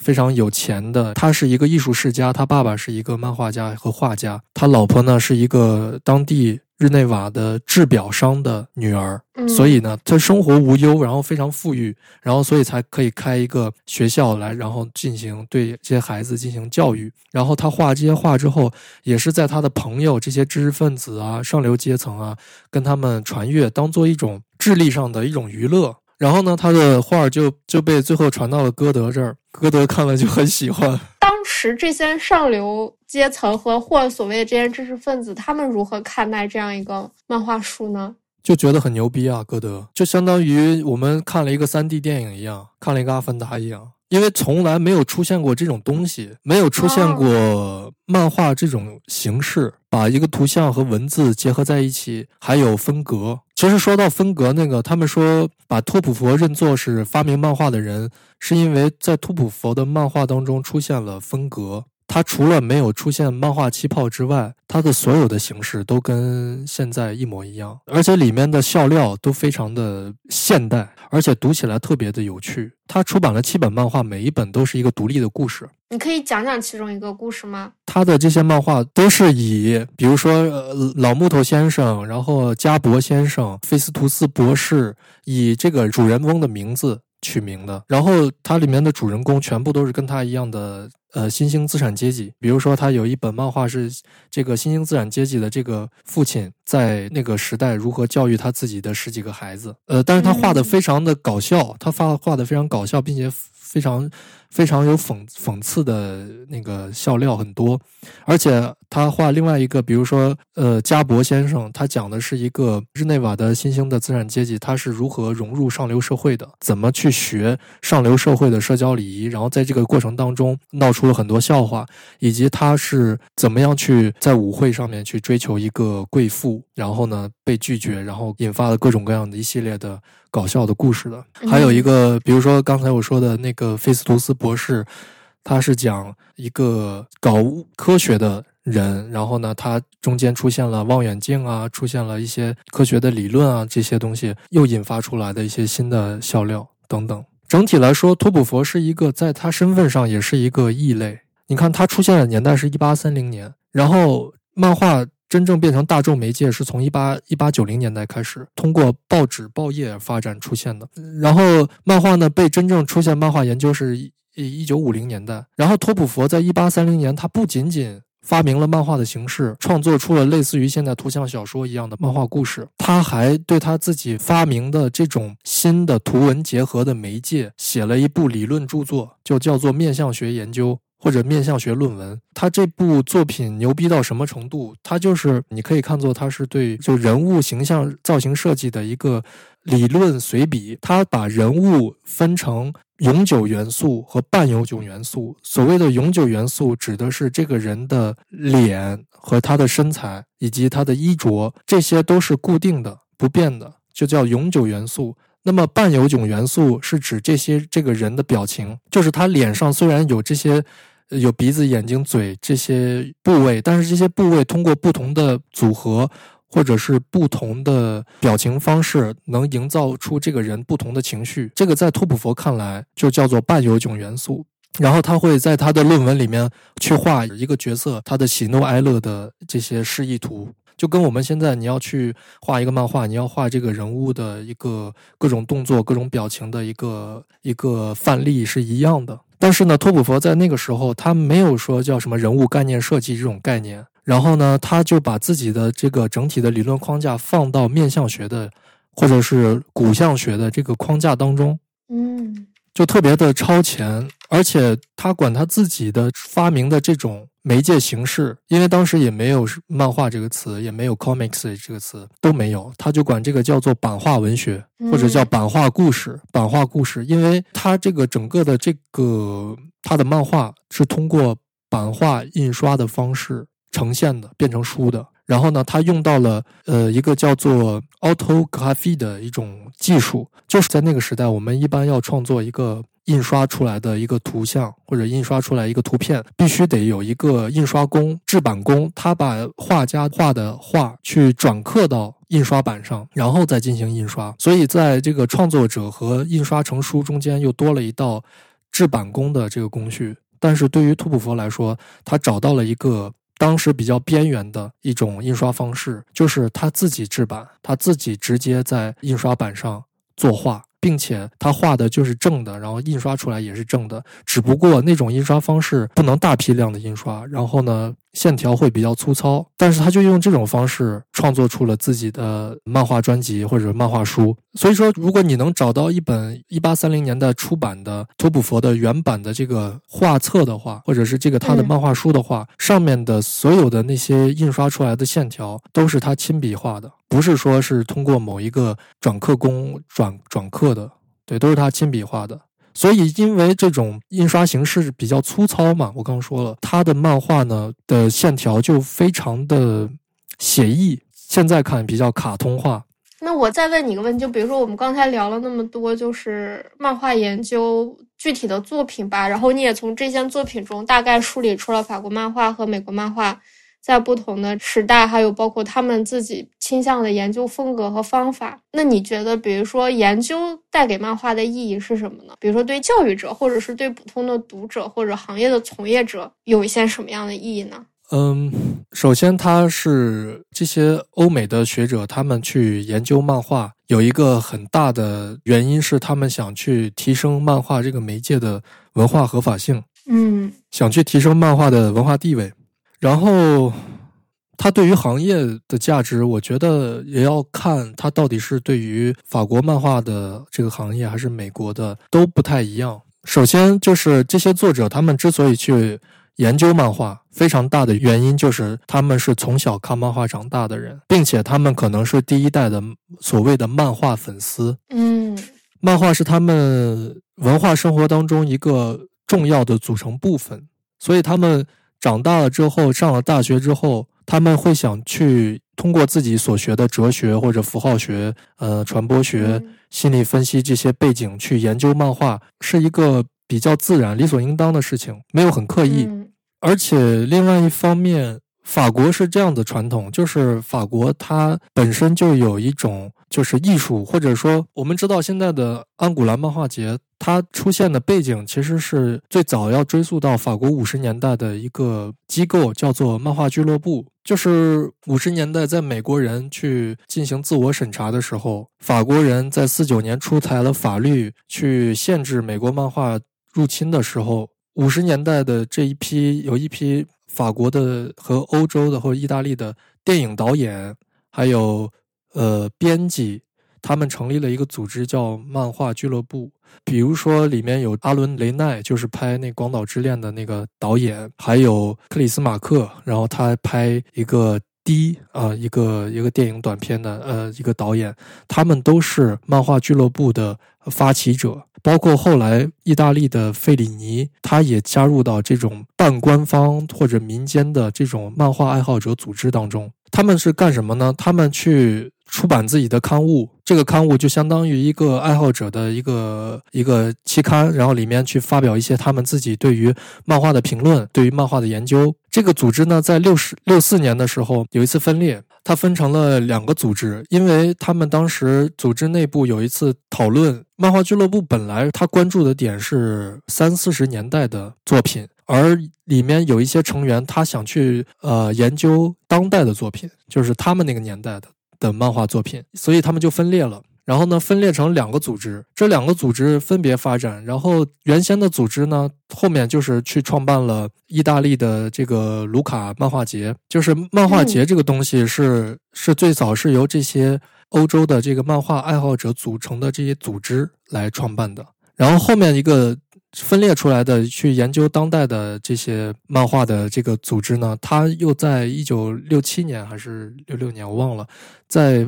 巴黎呢办了一个展览，叫做《漫画与图像叙事》，这是第一个对漫画媒介进行的学术的展览。它的展览场地，比如说在巴黎的一个呃装饰艺术博物馆，是一个很好的一个很很官方的博物馆，然后办了一场给漫画的。展览后来呢，这个组织呢，他就办很多展览，就是就是去宣传漫画。后来呢，就是安古兰漫画节，它最早是漫画沙龙，然后漫画沙龙最早呢，就是在安古兰这个地方办了一个，呃，也是就漫画俱乐部分裂出来这个组织，他们的名字都很奇怪，就是我我也记不住，呃，他们最早在那个地方去 办了展览啊，就是你会发现，在五十年代，这个这些漫画爱好者。他们很多人，他们不是编辑，他们是导演，然后呢，他们就站出来去推广漫画，推广这个艺术形式。他们是自发的去推广艺术形式，然后呢，去办展览，然后办杂志，办学术方面的杂志，然后办漫画沙龙，去推广漫画。这个是美国没有的。美国的产业形式是以市场为主导的，然后以大型的传媒企业进行推广。法国这边更多是以作者向或者是以爱好者向为主。呃，所以我们看到安古兰漫画节呢，它在七四年是它的第一届，加上法国政府的支持，然后加上安古兰当地的。政府的支持，想去提振那个城市的呃知名度，然后呢，提振当地的产业，慢慢发展起来的。对，现在很在国际上很有影响力。但是整个安古兰漫画节的发展也是中间经历了很多挫折。你比如说，他们因为有一度就是，其实一直都是这样子。因为我刚说的法国一个很著名的漫画学者叫格伦斯丁嘛，他是长期担任安古兰的漫画博物馆的馆长的。他就说，漫画节在安古兰其实不太利于推广漫画。它跟比利时的漫画博物馆、漫画中心比，每年的人流量差了很多。如果说这漫画节在巴黎办的话，可能就完全不一样。然后，并且中间有一度，法国的格雷纳出版社漫画一个也是一个漫画出版社，他们的老板就想把漫画节迁到格勒，就法国另外一个城市去。嗯，所以不整体，我们现在看到就是安古兰漫画节的影响很大，那也是两千年之后发生的事情。在这之前，其实它漫画节也是经历过很多就是起起伏伏的挫折，并且法国政府对于漫画节的投资每年可能就是拨款拨个几百万欧元，但是对于电影的话，可能是几个亿，是完全不一样的量级。好伤心啊！包括美国来说也是一样的。美国人经历了五十年代的那那场挫折之后，一直就是想要重新把漫画上升到一个不是一个儿童媒介的一种趋势。呃，美国的学者和这些这些漫画从业者，他们一直都是在干这个事儿。包括图像小说这个名字之所以能出现，也是在这种目的的驱使下。才能发生的，就是去提升漫画的文化上的地位，去提升漫画在文化上面的地位，对于整个产业，不管是编辑、作者，都是有好处的。你包括最早的刚刚说的比威尔纳·艾森纳和以以及麦克劳德更早的一个美国的漫画的研究者，叫做 M. 托马斯·英格。托马斯·英格呢是一个美国的大学里面的一个老师，他在七十年代出了一本书，叫做《漫画作为文化》（Comics as as Culture）。这个书就是最早的想去给美国漫画证明的一个尝试。他其实就想扭转人漫画在在美国人心目中的那种固有印象。而托马斯·英格呢，他从七十年代开始，他一直都在做推广漫画、漫画研究这方面的工作。你包括现在全世界最大的跟漫画相关的比较严肃的著作的出版社——密西西比大学出版社，他们专门有一个书系，就叫做 Comic Study，就是漫画研究这个书系。然后托马斯·英格呢，就是这个书系最早的主编。嗯，包括现在啊，包括现在。就是如果你是一个漫画研究者，如果你有作品你要出版的话，能在美国的密西西比大学出版社出版一个你的作品的话，基本上就是得到，呃，业界的承认，基本上是这种感觉。嗯，然后包括我刚刚说的法国这边的这两个作者伯纳皮特斯还有格伦斯丁，他们的呃法语的漫画研究的著作也都是在密西西比大学出版社出的英文版，然后。这些人都在做这个事儿，包括现在的一个特别热的一个学者，就是詹金斯，是吧？写文本盗猎者和媒融合媒介的那个美国的学者，他自己也是一个漫画粉丝，然后他也给一些漫画研究著作写序言啊什么的。这个东西，漫画研究对于产业的意义，就是为了你，包括法国人说把漫画当做一一个艺术，对吧？第九艺术。也是法国人给起的名字，也是六七十年代的时候就这么干的。嗯，当然这背后有有太多太多复杂的因素，因为这些学者之所以想把漫画研究的那么深，把漫画追溯的那么早，甚至把漫画跟什么拉斯科岩洞的呃壁画呀，跟什么八约挂毯啊，跟中世纪的一些艺术作品联系到一块儿，目的就是。想把漫画跟这些比较严肃的艺术创作拉到一块儿，嗯，就是想给漫画贴金，然后呢，让让大家觉得啊，这个东西，这个东西 原来有这么深厚的历史，背后有这么多的文化意涵，然后呢，有这么多深刻的作品，然后原来漫画不简单，漫画是艺术啊，包括现在很多漫画就是进博物馆呐，进画廊啊，也是这条线的一个结果。嗯，我有一个好奇啊，就是不是？只有漫画才会经历这样子的一个被提升文化地位和艺术合法性的一个感觉，还是说所有的媒介都会经历这么一个过程？就比如说电影，会不会说早期大家也必须得经历一些什么，或者说研究者啊，或者说学术做出了什么样的努力，然后人们才哦，电影原来也可以是一种艺术？有啊。是这样的，法国新浪潮啊，嗯，就是你会发现电影跟漫画在这方面有点类似，就是说美国和法国之间的文化互动，在电影领域和在漫画领域，他们的表现有类似的地方。你比如说戈达尔这帮的电影导演，他们有在五十年代，他们最早看的电影也是好莱坞电影。然后他们想去反好莱坞电影，我当然这么说有点有点太太粗糙了，但是大概的意思就是，所以才有新浪新浪潮。然后新浪潮的出现之后，反而去影响到了美国电影产业，然后美国也出现了呃制片厂制度之外的作者电影。呃，就像法国五十年代，他们五十年代这些漫画创作者，你比如说莫比斯，他年轻时候看的就是西部漫画，看的超人这些作品，或者是泰山这样子的漫画，美国漫画。然后呢，他年轻时候画的是西部漫画。西部漫画完全就是一个美国文化在法国直接的影响的体现，但是后来呢，六十年代之后呢，他慢慢走出了一条法国人自己的道路，对吧？然后又反过来又影响到美国漫画产业。但是在电影这个行业，他可能不太会面对漫画的所谓的文化合法性的问题。嗯，没有。电影行业没有，电影行业虽然也有类似于电影审查，比如说美国的海斯法典，它是一个电影审查的法律之类的东西，但是呃，电影这个媒介它没有低到说只是面对于某一类人群，比如说只是面对于孩子的这种媒介，大众对于电影的认知还是很宽很广泛的，但是漫画就不太一样。漫画为什么一直都面临这种文化合法性的问题呢？我觉得。我个人感觉啊，不不一定对，我觉得它跟这个媒介本身有关系。嗯漫画对于一个人来说，就是在幼年童年时期更容易被接受一些。你包括同一个漫画作品，它是一个非常好的作品，它可能嗯你同时给一个三十岁的人看和一个小小朋友、青少年看，可能就是青少年对于它的接受度就更快、更高一点。所以，一旦一代人的童年里不出现漫画，然后你要去给这一代已经长到三十多岁的这一代人去推荐漫画、引荐漫画的话，就会面临一种难度，因为这种图文叙事的类型嗯出现在纸质媒介上，或者是现在出现在屏幕上的这种类型，呃，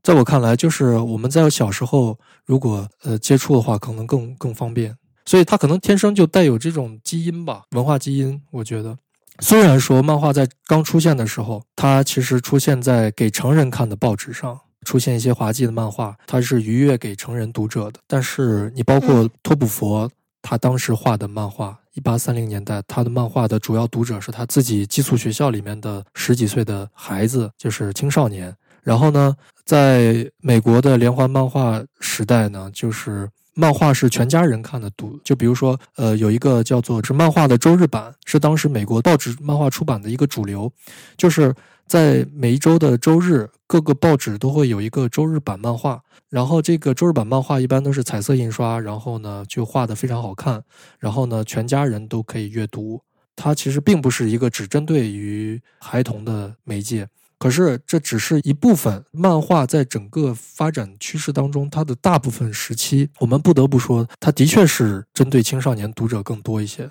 尤其是在对于美国的情况来说，尤其是他在五十年代的这个漫画法典对漫画进行审审查之后，他可能就会损失掉很大一部分的成年人读者。当然，有一些学者会把呃维瑟姆博士的《无辜者的诱惑》。把它变成美国漫画发展当中的一个一个像一个反大反派一样的人，但这个其实并不贴切，因为其实漫画法典的出现，它也是在审核恐怖类和犯罪类的题材的漫画，它并没有去限制说你要画一个很深沉的漫画故事，或者你要画一个很叙事性很强、艺术性很强的漫画故事，它并没有限制这个东西。但是我们发现，在整个漫画发展史上，的确，这种文学类的、严肃类的，或者是艺术类的漫画，的确是从年代之后才有的。这是一个很有意思的现象。就是说，五十年代为什么没有图像小说？五十年代为什么没有那种严肃的漫画作品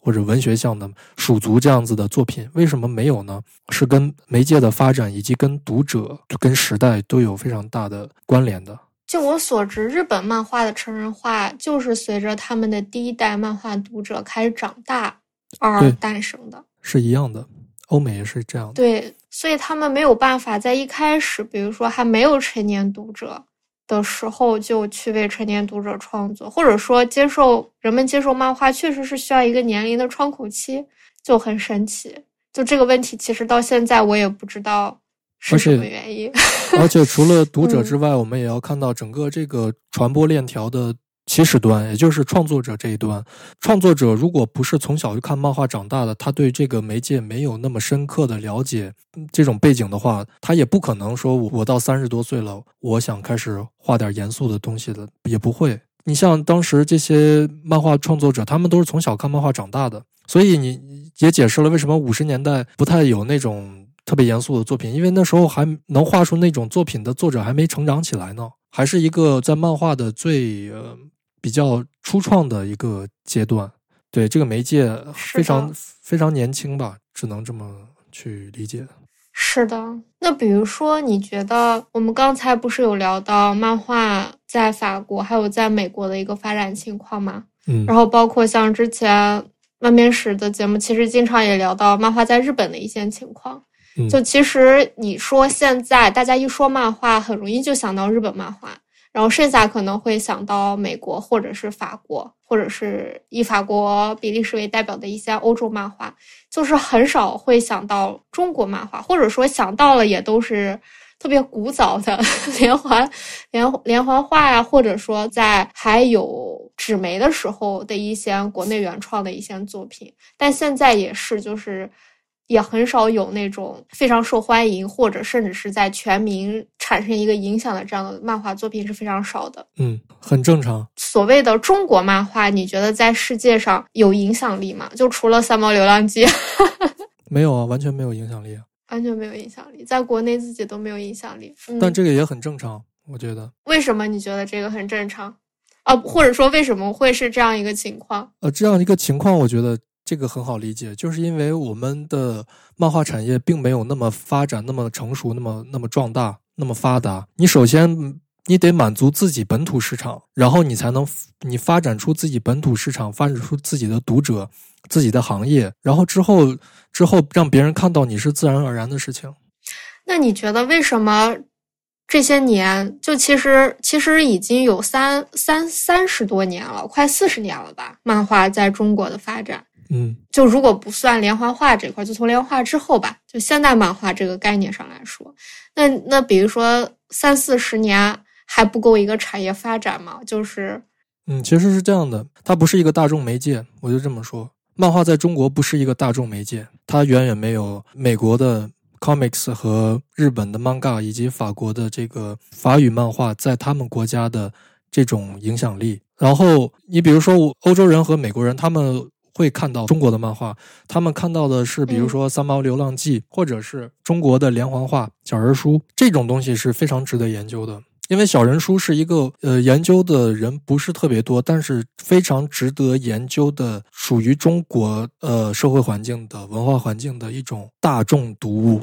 但现在也没有人看连环画了呀。对，但是连环画、小人书这种传统就断绝了。这个产这个行业，我不知道它有没有。行业，我觉得它肯定是之前是有行业，并且非常兴盛的，要有非常多的画小人书的、画连环画的作者，而且出版量也非常大，非常非常值得研究。但是，所以其实，呃，我知道美国那边有有专门研究中国连环连环画的著作作品，然后像《三毛流浪记》也被法国人他们去研究，但是这个东西是一个特例，你想要被他们看到。你想要影响他们，你首先必须得有自己庞大的产业，然后呢，就庞大的这个。比如说，你为什么会说漫画在中国不是一个大众媒介呢？就是这个结果是如何形成的？我觉得，首先这个行业它是要有足够多的创作者，足够多的制作方，比如说出版社、出版公司，有足够多的杂志，有足够多的读者，有足够多的作品，有足够多的积累。才可以称得上是一个产业，然后呃，称得上是一种大众媒介的话，可能我自己也不是很清楚这个结论下的可能有点武断，但是它没有办法去对标美国三四十年代的漫画书的出版量，也没有办法去对标法国六十年代的漫画出版量。我觉得如果能做一个统计的话，统计一下中国现在有多少正在连载着的杂志，或者是正在连载着的作者，或者是。漫画出版物每年的出版量，然后原创的漫画出版量，呃，去统计一下这些，我觉得数据应该就会很明显了。嗯，去年有统计，怎么样？六百多种，在我的记忆中好像是一年跟漫画有关的，但是大部分都是就那种改编漫画比较多，或者是那种知识类的漫画，嗯，或者它还是偏向于想把。一个成年人看的东西，以漫画的方式改编成偏向知识性的、能给青少年读的东西的这样的作品还是非常多。其次就是针对于普通读者或者说这种职场人的这种搞笑的呀、轻松的呀作品也比较多。就这种类型在中国市场上是比较常见的。你和你和长楼聊那期我听了，嗯。六百多种，我对标一下，相当于法国五十年代一年的漫画出版量。而且法国五十年代出版的漫画就是那种纯故事型的漫画，而且都是原创的吧？嗯。所以我不知道，就是就是，当然之前其实也分析过，为什么中国的漫画产业是这个样子嘛。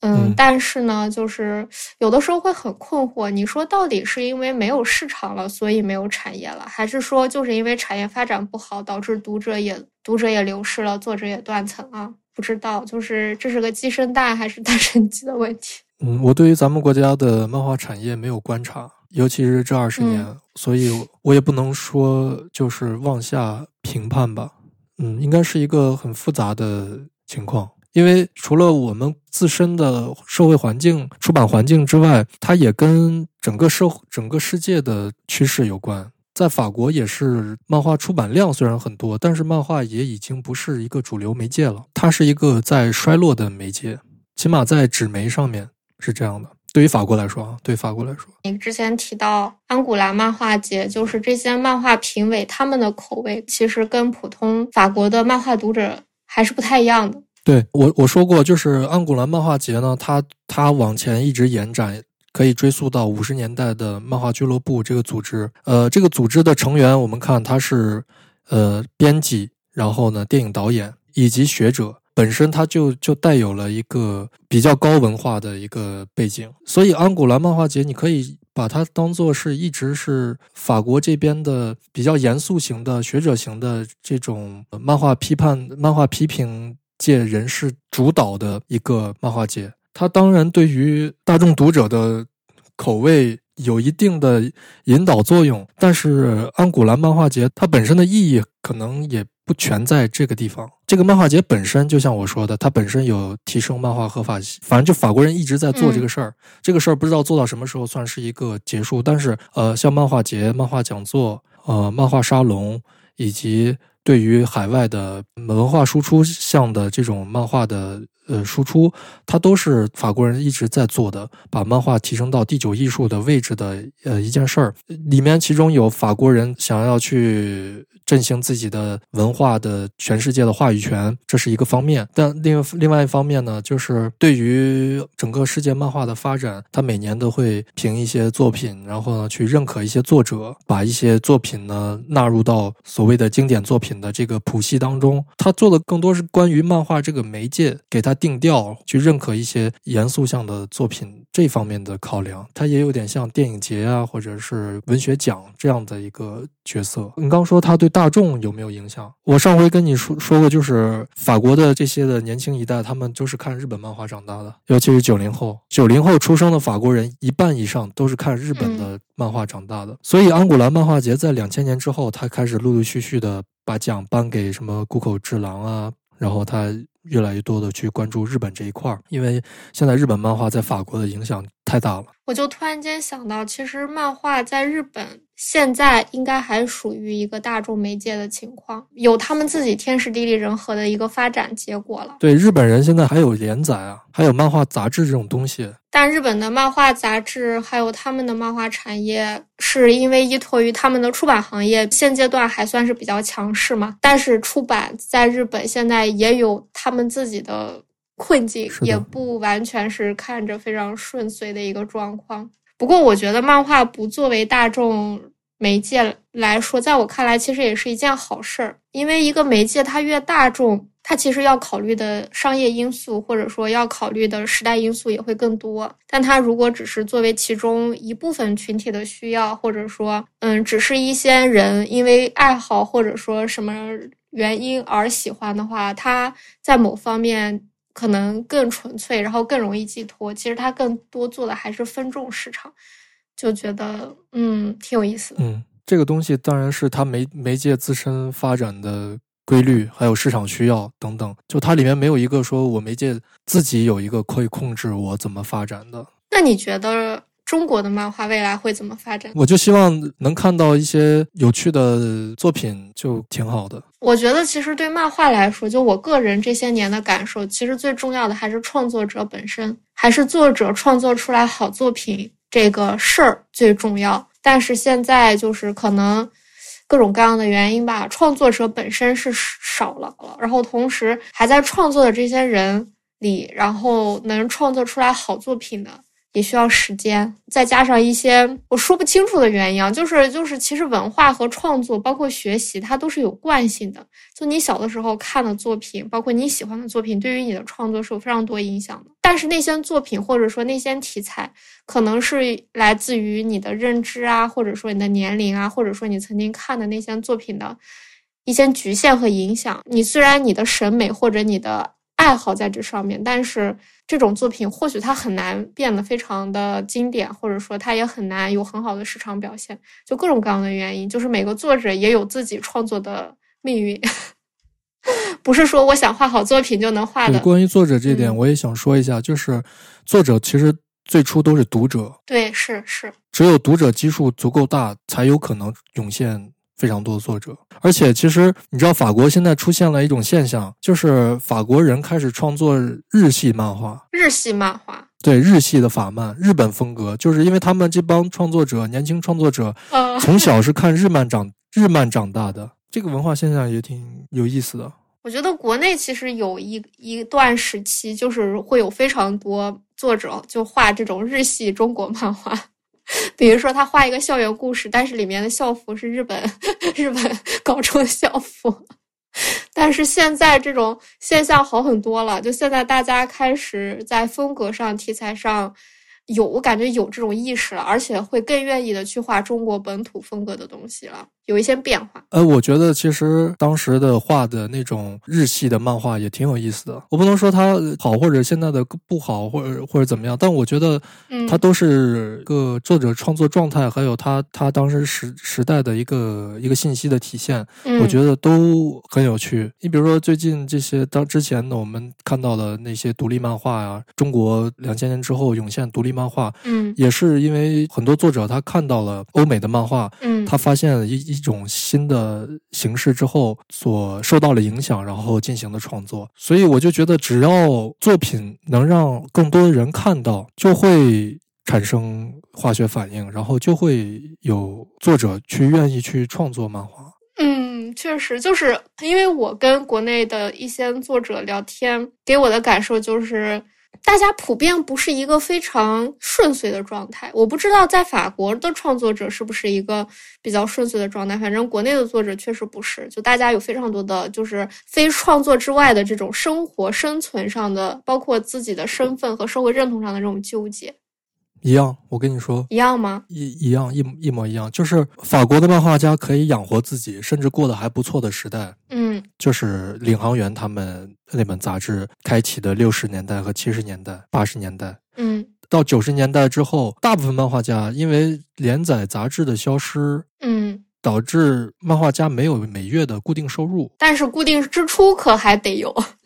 所以现在的法国漫画家他们是一样的，除了之前就已经成很早成名的那些老前辈之外，嗯。新出道的漫画家，他们不用说现在，就九十年代那些所提倡艺术漫画的那批那批人，嗯呃，他们也是打好几好几份工，有的作者。而且你像那个艺术漫画，它这个名气很大，但是他们每一本作品可能就印几千册。对标我之前说的，它就不是一个大众媒体。如果这个漫画它接触到的受众太少的话，但是它又被安古兰漫画节这种想要去提振漫画的合法性的这种组织看到，嗯然后就会把它推出来。嗯这就是一个也也也蛮有趣的，也蛮有趣的。但是就是因为连载杂志的消失，导致漫画家他们得以其他的方式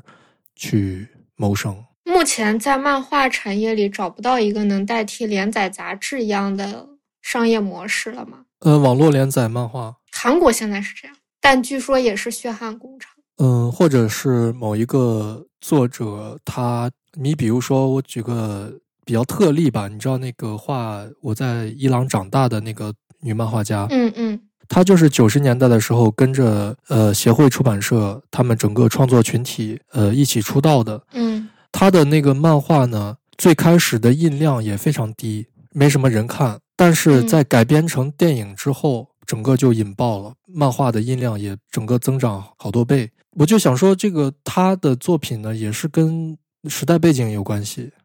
比较有话题性。就他自身的漫画的质量可能只是一方面，嗯但它也需要跟时代相结合。当然，这个东西是不是他刻意的？包括所谓的呃图像小说元年，一九八六年，美国出版的三本打引号的图图像小说，就是《蝙蝠侠：黑暗骑士》《守望者》，还有一个是什么《鼠族》是吧？在一九八六年，他们出现的这个节点，然后呢也是蛮神奇的。比如说像《守望者》这种作品，它可能之前并不是一下出版成书的，他们之前都分别在杂志上连载过，但是可能就是整个产业选择了他们，或者是产业发展到那儿需要推出来这样的某一些出版的例子，然后跟大家说，看这就是所谓的图像小说。然后大家以后如果要创作的话，就可以对标这样子的作品，这样子的长度，这样子的严肃程度等等。所以如果要考虑到这些因素的话，就这问题就会变得非常复杂，可能。那我们今天来聊聊最后一个问题吧。就虽然说了那么多问题，最后你觉得你现在作为一个研究者，而且是现在在研究漫画的人的话，你认为漫画最大的魅力是什么呢？首先，漫画对于我来说，它是我们都是成长在看漫画长大的这一代人，它是一种乡愁。就像对于那些五十年代的，或者对于七八十年代的这一代一代的美国的漫画粉丝，或者是法国的漫画粉丝，他们从一个小读者成长成一个漫画从业者，或者是一个研究者，他们都不会忘了他们童年的记忆。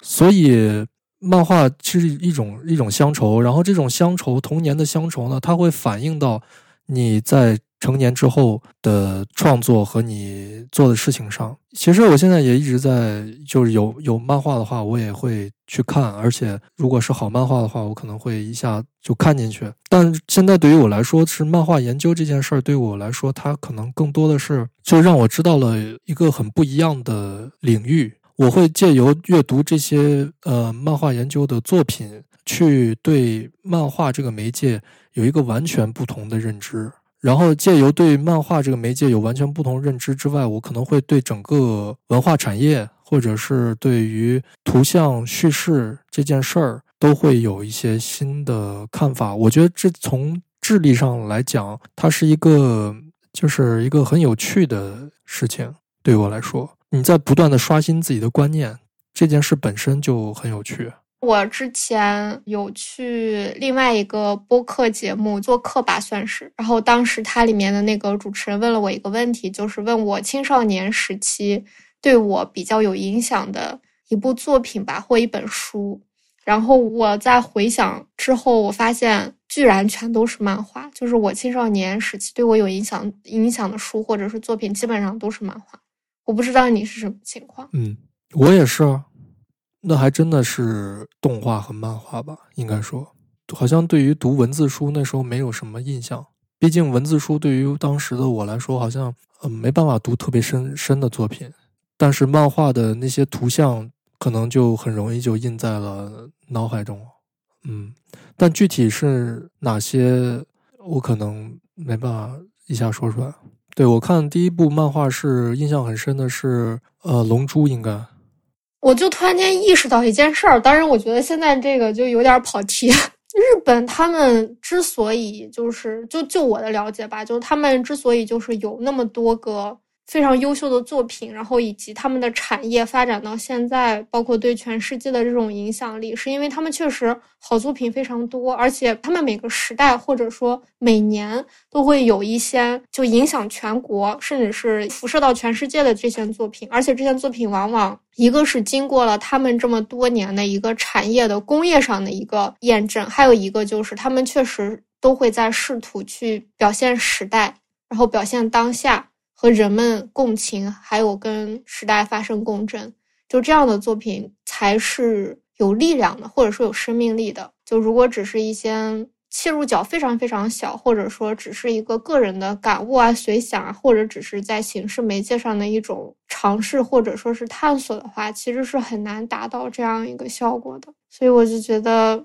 其实除了漫画以外，你像其他媒媒介和领域的这些能产生这个效果的作品，基本上也都有这样一个特性嘛。比如说，你看像九十年代的时候，比如说你不管说是《龙珠》，还是说后面的《灌篮高手》，再包括后面日本不是有了，就比如说像是这种少女漫画这种女性向的这些作品，嗯，就是他们一代代就是就总有一些就是能。跟时代发生共振，当然它是来自于日本的文化背景啊，发生共振的这些作品，而且比如说像日本的很多的电影啊，或者是他们的电视剧啊、动画片呐，也都是以漫画为原料，一部分以漫画，一部分以小说，还有一部分是原创嘛。它也是其他行业的上游产业，提供内容、提供素材。反正在日本的整个系统中，它嵌套的非常的多，但是不知道，就是我们就是做不出来这样的好作品。嗯。我觉得，就像其实今天聊的，你也会发现了，美国和法国他们都有自己的文化背景，还有社会情况，导致他们漫画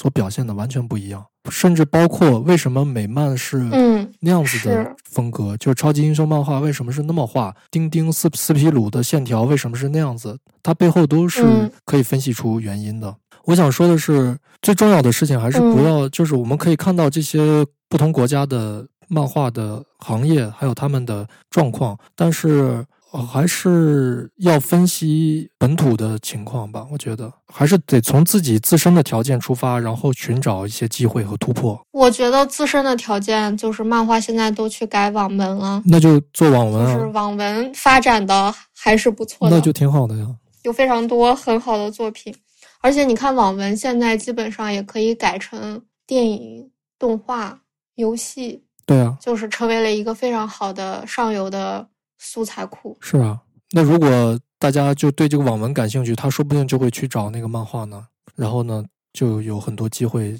出现。不要把它首，不要先把它想的是一个好像很不入流的一个东西，或者怎么样。你自己不要去没有，我只是告诉你还没有机会。就是你说的这种这种构想，就是已经被验证了，还是很难实现呢，暂时还没有机会。我今天主要今天就聊的目的，主要就是想让呃你或者是听到的朋友能知道一下，在欧美可能有这样子的一个世界存在，或者有这样子的一些内容、一些想法、一些观点存在。我觉得大家肯定会有一些有一些新的一些冲击或者新的一些想法，但是我觉得是一个好事情，就是你思考的越多，可能对于你的行动来说，可能就会有更多的参照，更多的指导意义。千万不要听了之后就觉得好像我们现在的时代的确是跟当时的不一样，但是不同的时代它可能都会有不同的表现，对吧？漫画产业它在不同时代有不同的表现。你最重要的可能是去把握自己时代的脉搏。我觉得可能就是，我觉得我有一个，我也不知道这能算算不算是一个变化吧。就是说，我现在有种感受，就是以前我会很喜欢把个体的选择与时代宏观的发展进行一个比对。就比如说，如果你的选择是逆时代的、逆潮流的，或者说是非主流的，嗯 比如说你年轻的时候，你会觉得这样是好的，是一种叛逆啊，彰显自我，对吧？但是当你已经成年，或者说你需要更好的生存，或者说需要更好的跟这个时代，就顺着它，肯定要比逆着它要活得更好一点嘛。嗯那个时候，你就比如说，你就很容易受到这些东西的影响，就是把个体的选择和整个时代的发展或时代的洪流绑定在一起。嗯就如果你逆它而行，你就会觉得没有安全感，或者说是不是一个错误的判断。但是我最近这段时间的感受就是没有必要，就是因为时代的洪流或时代的发展，它也是无数个体啊，还有包括各种客观原因的一个综合结果。但是你不能用这种东西去完全的干预和影响你自己，就是你该怎么活还是怎么活，哪怕你活成这个世界上最后一个看漫画的人也行。对你千万不要，我得说一下，所有的这些关于漫画产业的研究都是后验的。什么叫后验式的？就是嗯马后炮。嗯，就是就全部都是后期的对之前的总结。如果你处在当时那个时代，你根本不知道会往下会怎么发展。对，嗯，就是你不能用一个过去的经验去影响你自己的未来。呃，可以借鉴，嗯，嗯可以借鉴，但是未来永远都不确定。好的嗯，我喜欢这句话。那我们就这样愉快的结束吧。希望以后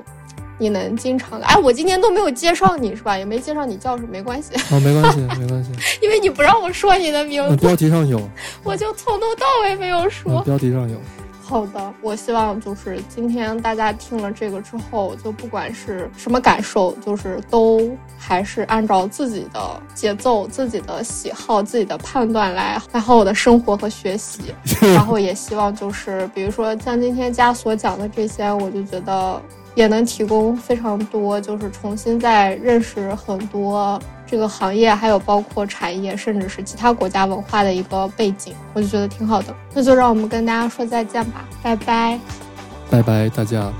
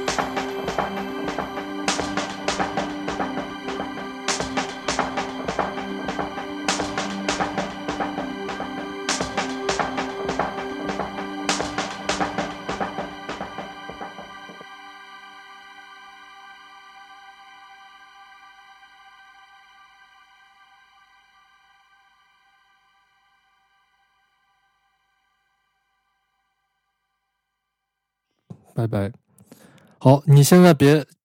别别卡啊！等一下，你等会儿，你就是我再跟你聊十分十分钟，就是你先别断。我不断，咱好吧，先不关吧，好吧，你说，你说，嗯，就是我有几我有几个问题啊，我有几个问题，就是为什么，就是我感觉就是把你给录治愈治愈了，怎么感觉？我不知道，就是我聊完之后就觉得特别丧，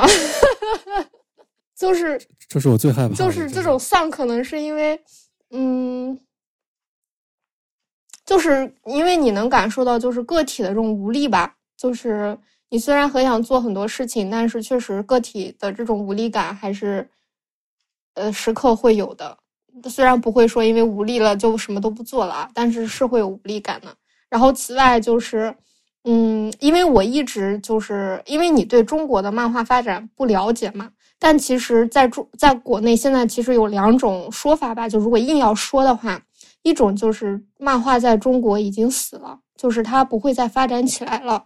这是一这是其中一部分人对中国漫画产业的一个认知。就比如说它错过了发展期啊，包括现在承载它的媒介，就比如说以出版为主，那出版现在也不是一个强势的媒介。然后此外，漫画如果依托于互联网或依托于什么，它又比不过其他的这种娱乐娱乐内容载体。就如果他不走娱乐路线，走严肃路线，那他之前的积累又不够，就是他积累不够，他就去严肃，那他就会活得很难等等。就是有非常多，就是嗯这种分析吧，就是说中国就漫画在国内的这种发展的难处。然后而另外一部分人的意意见或者说判断就是，呃，漫画还没有赶上好时代，就是说。他们分析完就是觉得中国的漫画还没有真正的开始发展，嗯，然后，嗯，而为什么没有真正开始发展？一个就是以前，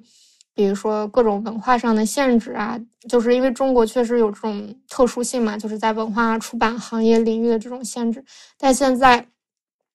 漫画的出版在中国某种意义上就是比之前要好很多。然后虽然还有一些偏见，或者说是一些。打压，但是已经有越来越多的出版机构和品牌开始去尝试着做漫画了。这或许能让读，就是就是是一个开始培养读者、培养作者和市场的一个很好的前奏。然后另外一方面就是，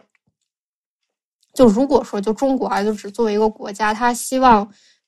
成为一个在国际社会上，嗯，有更多话语权，或者说。嗯，能被别人尊重的国家，它除了靠钱，或者说是靠所谓的这种硬的军事力量等等，文化也是非常重要的一个软实力。那这个东西，嗯，它就是需要依靠的。那比如说，目前不管是嗯电影啊、游戏啊、漫画呀、动画呀这些东西，其实还是受到国家的一部分重视的。只不过就是之前重视的有问题，或者说行业发展的不健康。那之后它还是有机会的，就是。就各有各的说法吧，所以就是有这么两方的声音嘛，嗯，然后但是我自己其实 觉得都有道理，但都不知道。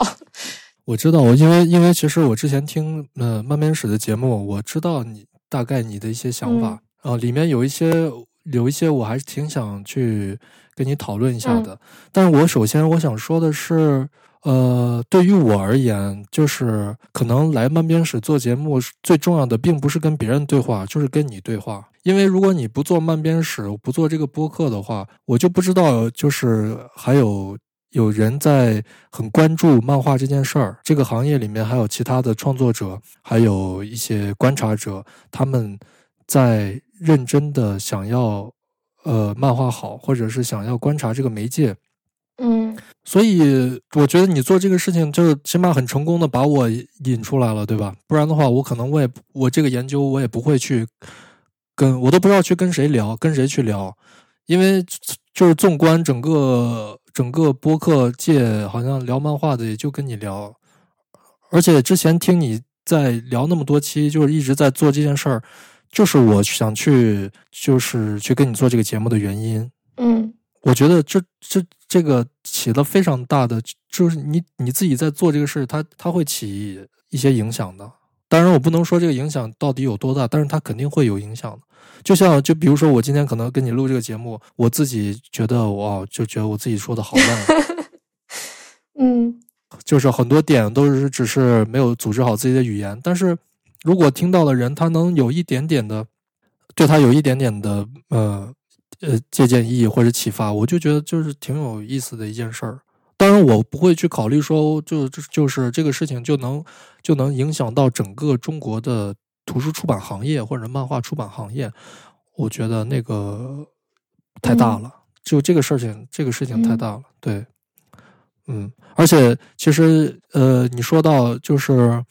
呃，中国的文化想要去达到像日本的那种规模，我觉得最重要的事情是就是把自己的市场先做起来。这是我一直我听你的节目之后，我一直想要跟你聊的一件事儿，就是。任何文化输出都是前提，都是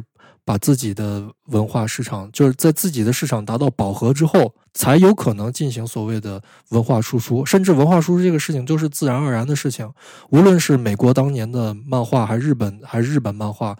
还是比如说香港电影，都是在满足了自身市场的情况下，它才会被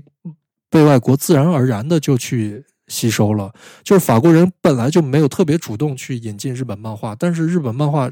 就影响力，先是本土的影响力已经饱和了，并且是太太太巨大了。然后它这个能量就就像能量一样，它就自然而然就会就会扩散到其他地方。所以我是我一直都是这么看的。所以我对于文化输出这个词，我这个词本身我就相当的持怀疑态度。它不需要刻意的输出，因为。文文化是我们自己的文化，我们要出版中文的漫画，我们就首先要满足我们中国人自己的读者。就像托普佛，他画漫画不是为了去满足那些他不认识的人，首先他满足他自己的学生、他自己的朋友、亲戚。然后美国人的一八九零年代出版的那些报纸漫画，他们首要的目的是占领美国的读者市场，是美国本本土的读者。这个东西，我觉得就像为什么欧美的漫画研究者他们看到的是中国的连环画。而没看到中国现在的漫画，因为当时中国的连环画，它首先是一个占领全中国的一个以漫画形式出现的出版物，这种出版物的影响非常非常大，所以国外人才看见，才对它感兴趣。对你咋吸鼻子了？就是有点着凉。你接着说。你被我感动哭了是吧？没有，你接着说。哦，就是，所以我觉得，我觉得这个这个东西。就是我想跟你说的，对，就是，呃，首先我就观察欧美这些漫画行业，我觉得最重要的一点是，首先我们这个行业自身的，呃，大家。要组织起来。现在如果没有这个机会组织起来，但是将来如果有机会的话，就大家可以组织起来。因为法国它也有这种呃漫画作者的协会，就是他会联系到编辑呀，然后创作者呀、学者呀这些人，他们会有一个这样这样的协会这样的组织，呃，去把所有的这个行业内部的力量统合到一起。然后呢，像安古拉漫画节，它也起到这样子的作用。就是让这个行业里面所有的参与者、读者、创作者、编辑，还有各种各样的相关的这个行业人士，全部汇集到一起，大家去进行一些论坛啊，去进行一些讨论啊，一些讲座。一旦这个力量聚合到一起了。它就有可能爆发出非常大的能量。你包括你对日本漫画产业观察，当时手冢治虫他们为什么能形成一个一个漫画，就是一个创业，就是因为他当时他他有一个创作者群体啊，然后呢，编辑啊，跟这些人他们一块儿一块儿讨论呢，他们都是一个组织，组织的力量是巨大的。我们如果在有有机会的情况下，我们都要去。尝试的去团结每一个这个行业里的人，然后大家多交流啊，这样子我觉得就是你首先行业内部人团结起来才有可能壮大，然后一定一定先满足本土市场，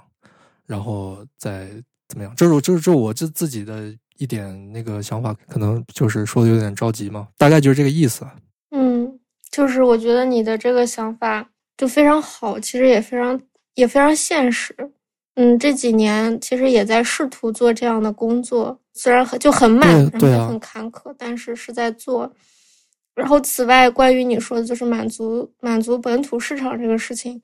嗯，我的一个困惑就是，本土市场在哪儿？是吧？对，就是读者在哪儿，没有读者给我的感觉就是，或者说你要把漫画，嗯，就比如说，所以现在我在有的时候，一方面会去强调漫画，比如说不管是为它证明啊，还是说为它解释，让更多人了解它，然后一方面又在试图洗掉漫画的标签，就让大家只是把它当做一个普通的作品，或者说普通的书去阅读，因为这样的话你也少很多解释，但是。你必须又得解释，确实就是，嗯，就就现在这样一个状况里，就是我觉得现在做这件事情一点都不晚，因为每一代的漫画编辑，他像日本、美国还有法国都是，他最重要的市场是小朋友，就是青少年，就是永远都会有新一代人长起来，他们永远的观念都是新的。你不用试图去洗刷四十岁的人的对漫画的观念，你只要在小朋友或者青少年的观念里面去培养漫画是一种艺术，或者漫画是一个很优质的媒介就可以了。千万不要试图去说服一个观念已经成熟的成年人，而是往长远看。确实是这样，只不过青少年市场现在在我看来。已经被教育了，而比他们还要小的，现在还没有办法自己去花钱买东西，还得靠自己的父母。但他们的父母也被教育了，就是嗯，对你比如，我觉得没有关系，没有关系。你可能现在一直蕴藏着一股能量在这儿就行了，然后你现在做的事情都是你能做到的事情去做就就可以了。哦，我觉得你一个人也不算一个人吧，反正就慢边史，我就是做了这么多这么多蛋了，就每一蛋都还挺厉害的。如果放如果是我的话，我肯定坚持不了这么多蛋，而且每一每一蛋都特别用心的去做，然后还做播客什么的。我觉得这个这个绝对会，哎，也不是绝对会，不能说那么大的话，反正就是我觉得非常好。嗯，好的，谢谢你的鼓励。对，本来就想跟你聊点那个，就这这那现在还录着呢。对，反正我是我是觉得漫边实现正在做的事情，我觉得非常好。就是起码你你在跟行业里面各个人进行进行对话，就让我继续努力吧。对啊，就是大家，你不是马上要出那个什么日本漫画产业论吗？是吧？那本书真的很好看。嗯，对啊，我还还挺期待的。虽然我看，我可能也看不到，暂时。但是，你就白期待是吗？暂暂时暂暂暂时暂时不是但是。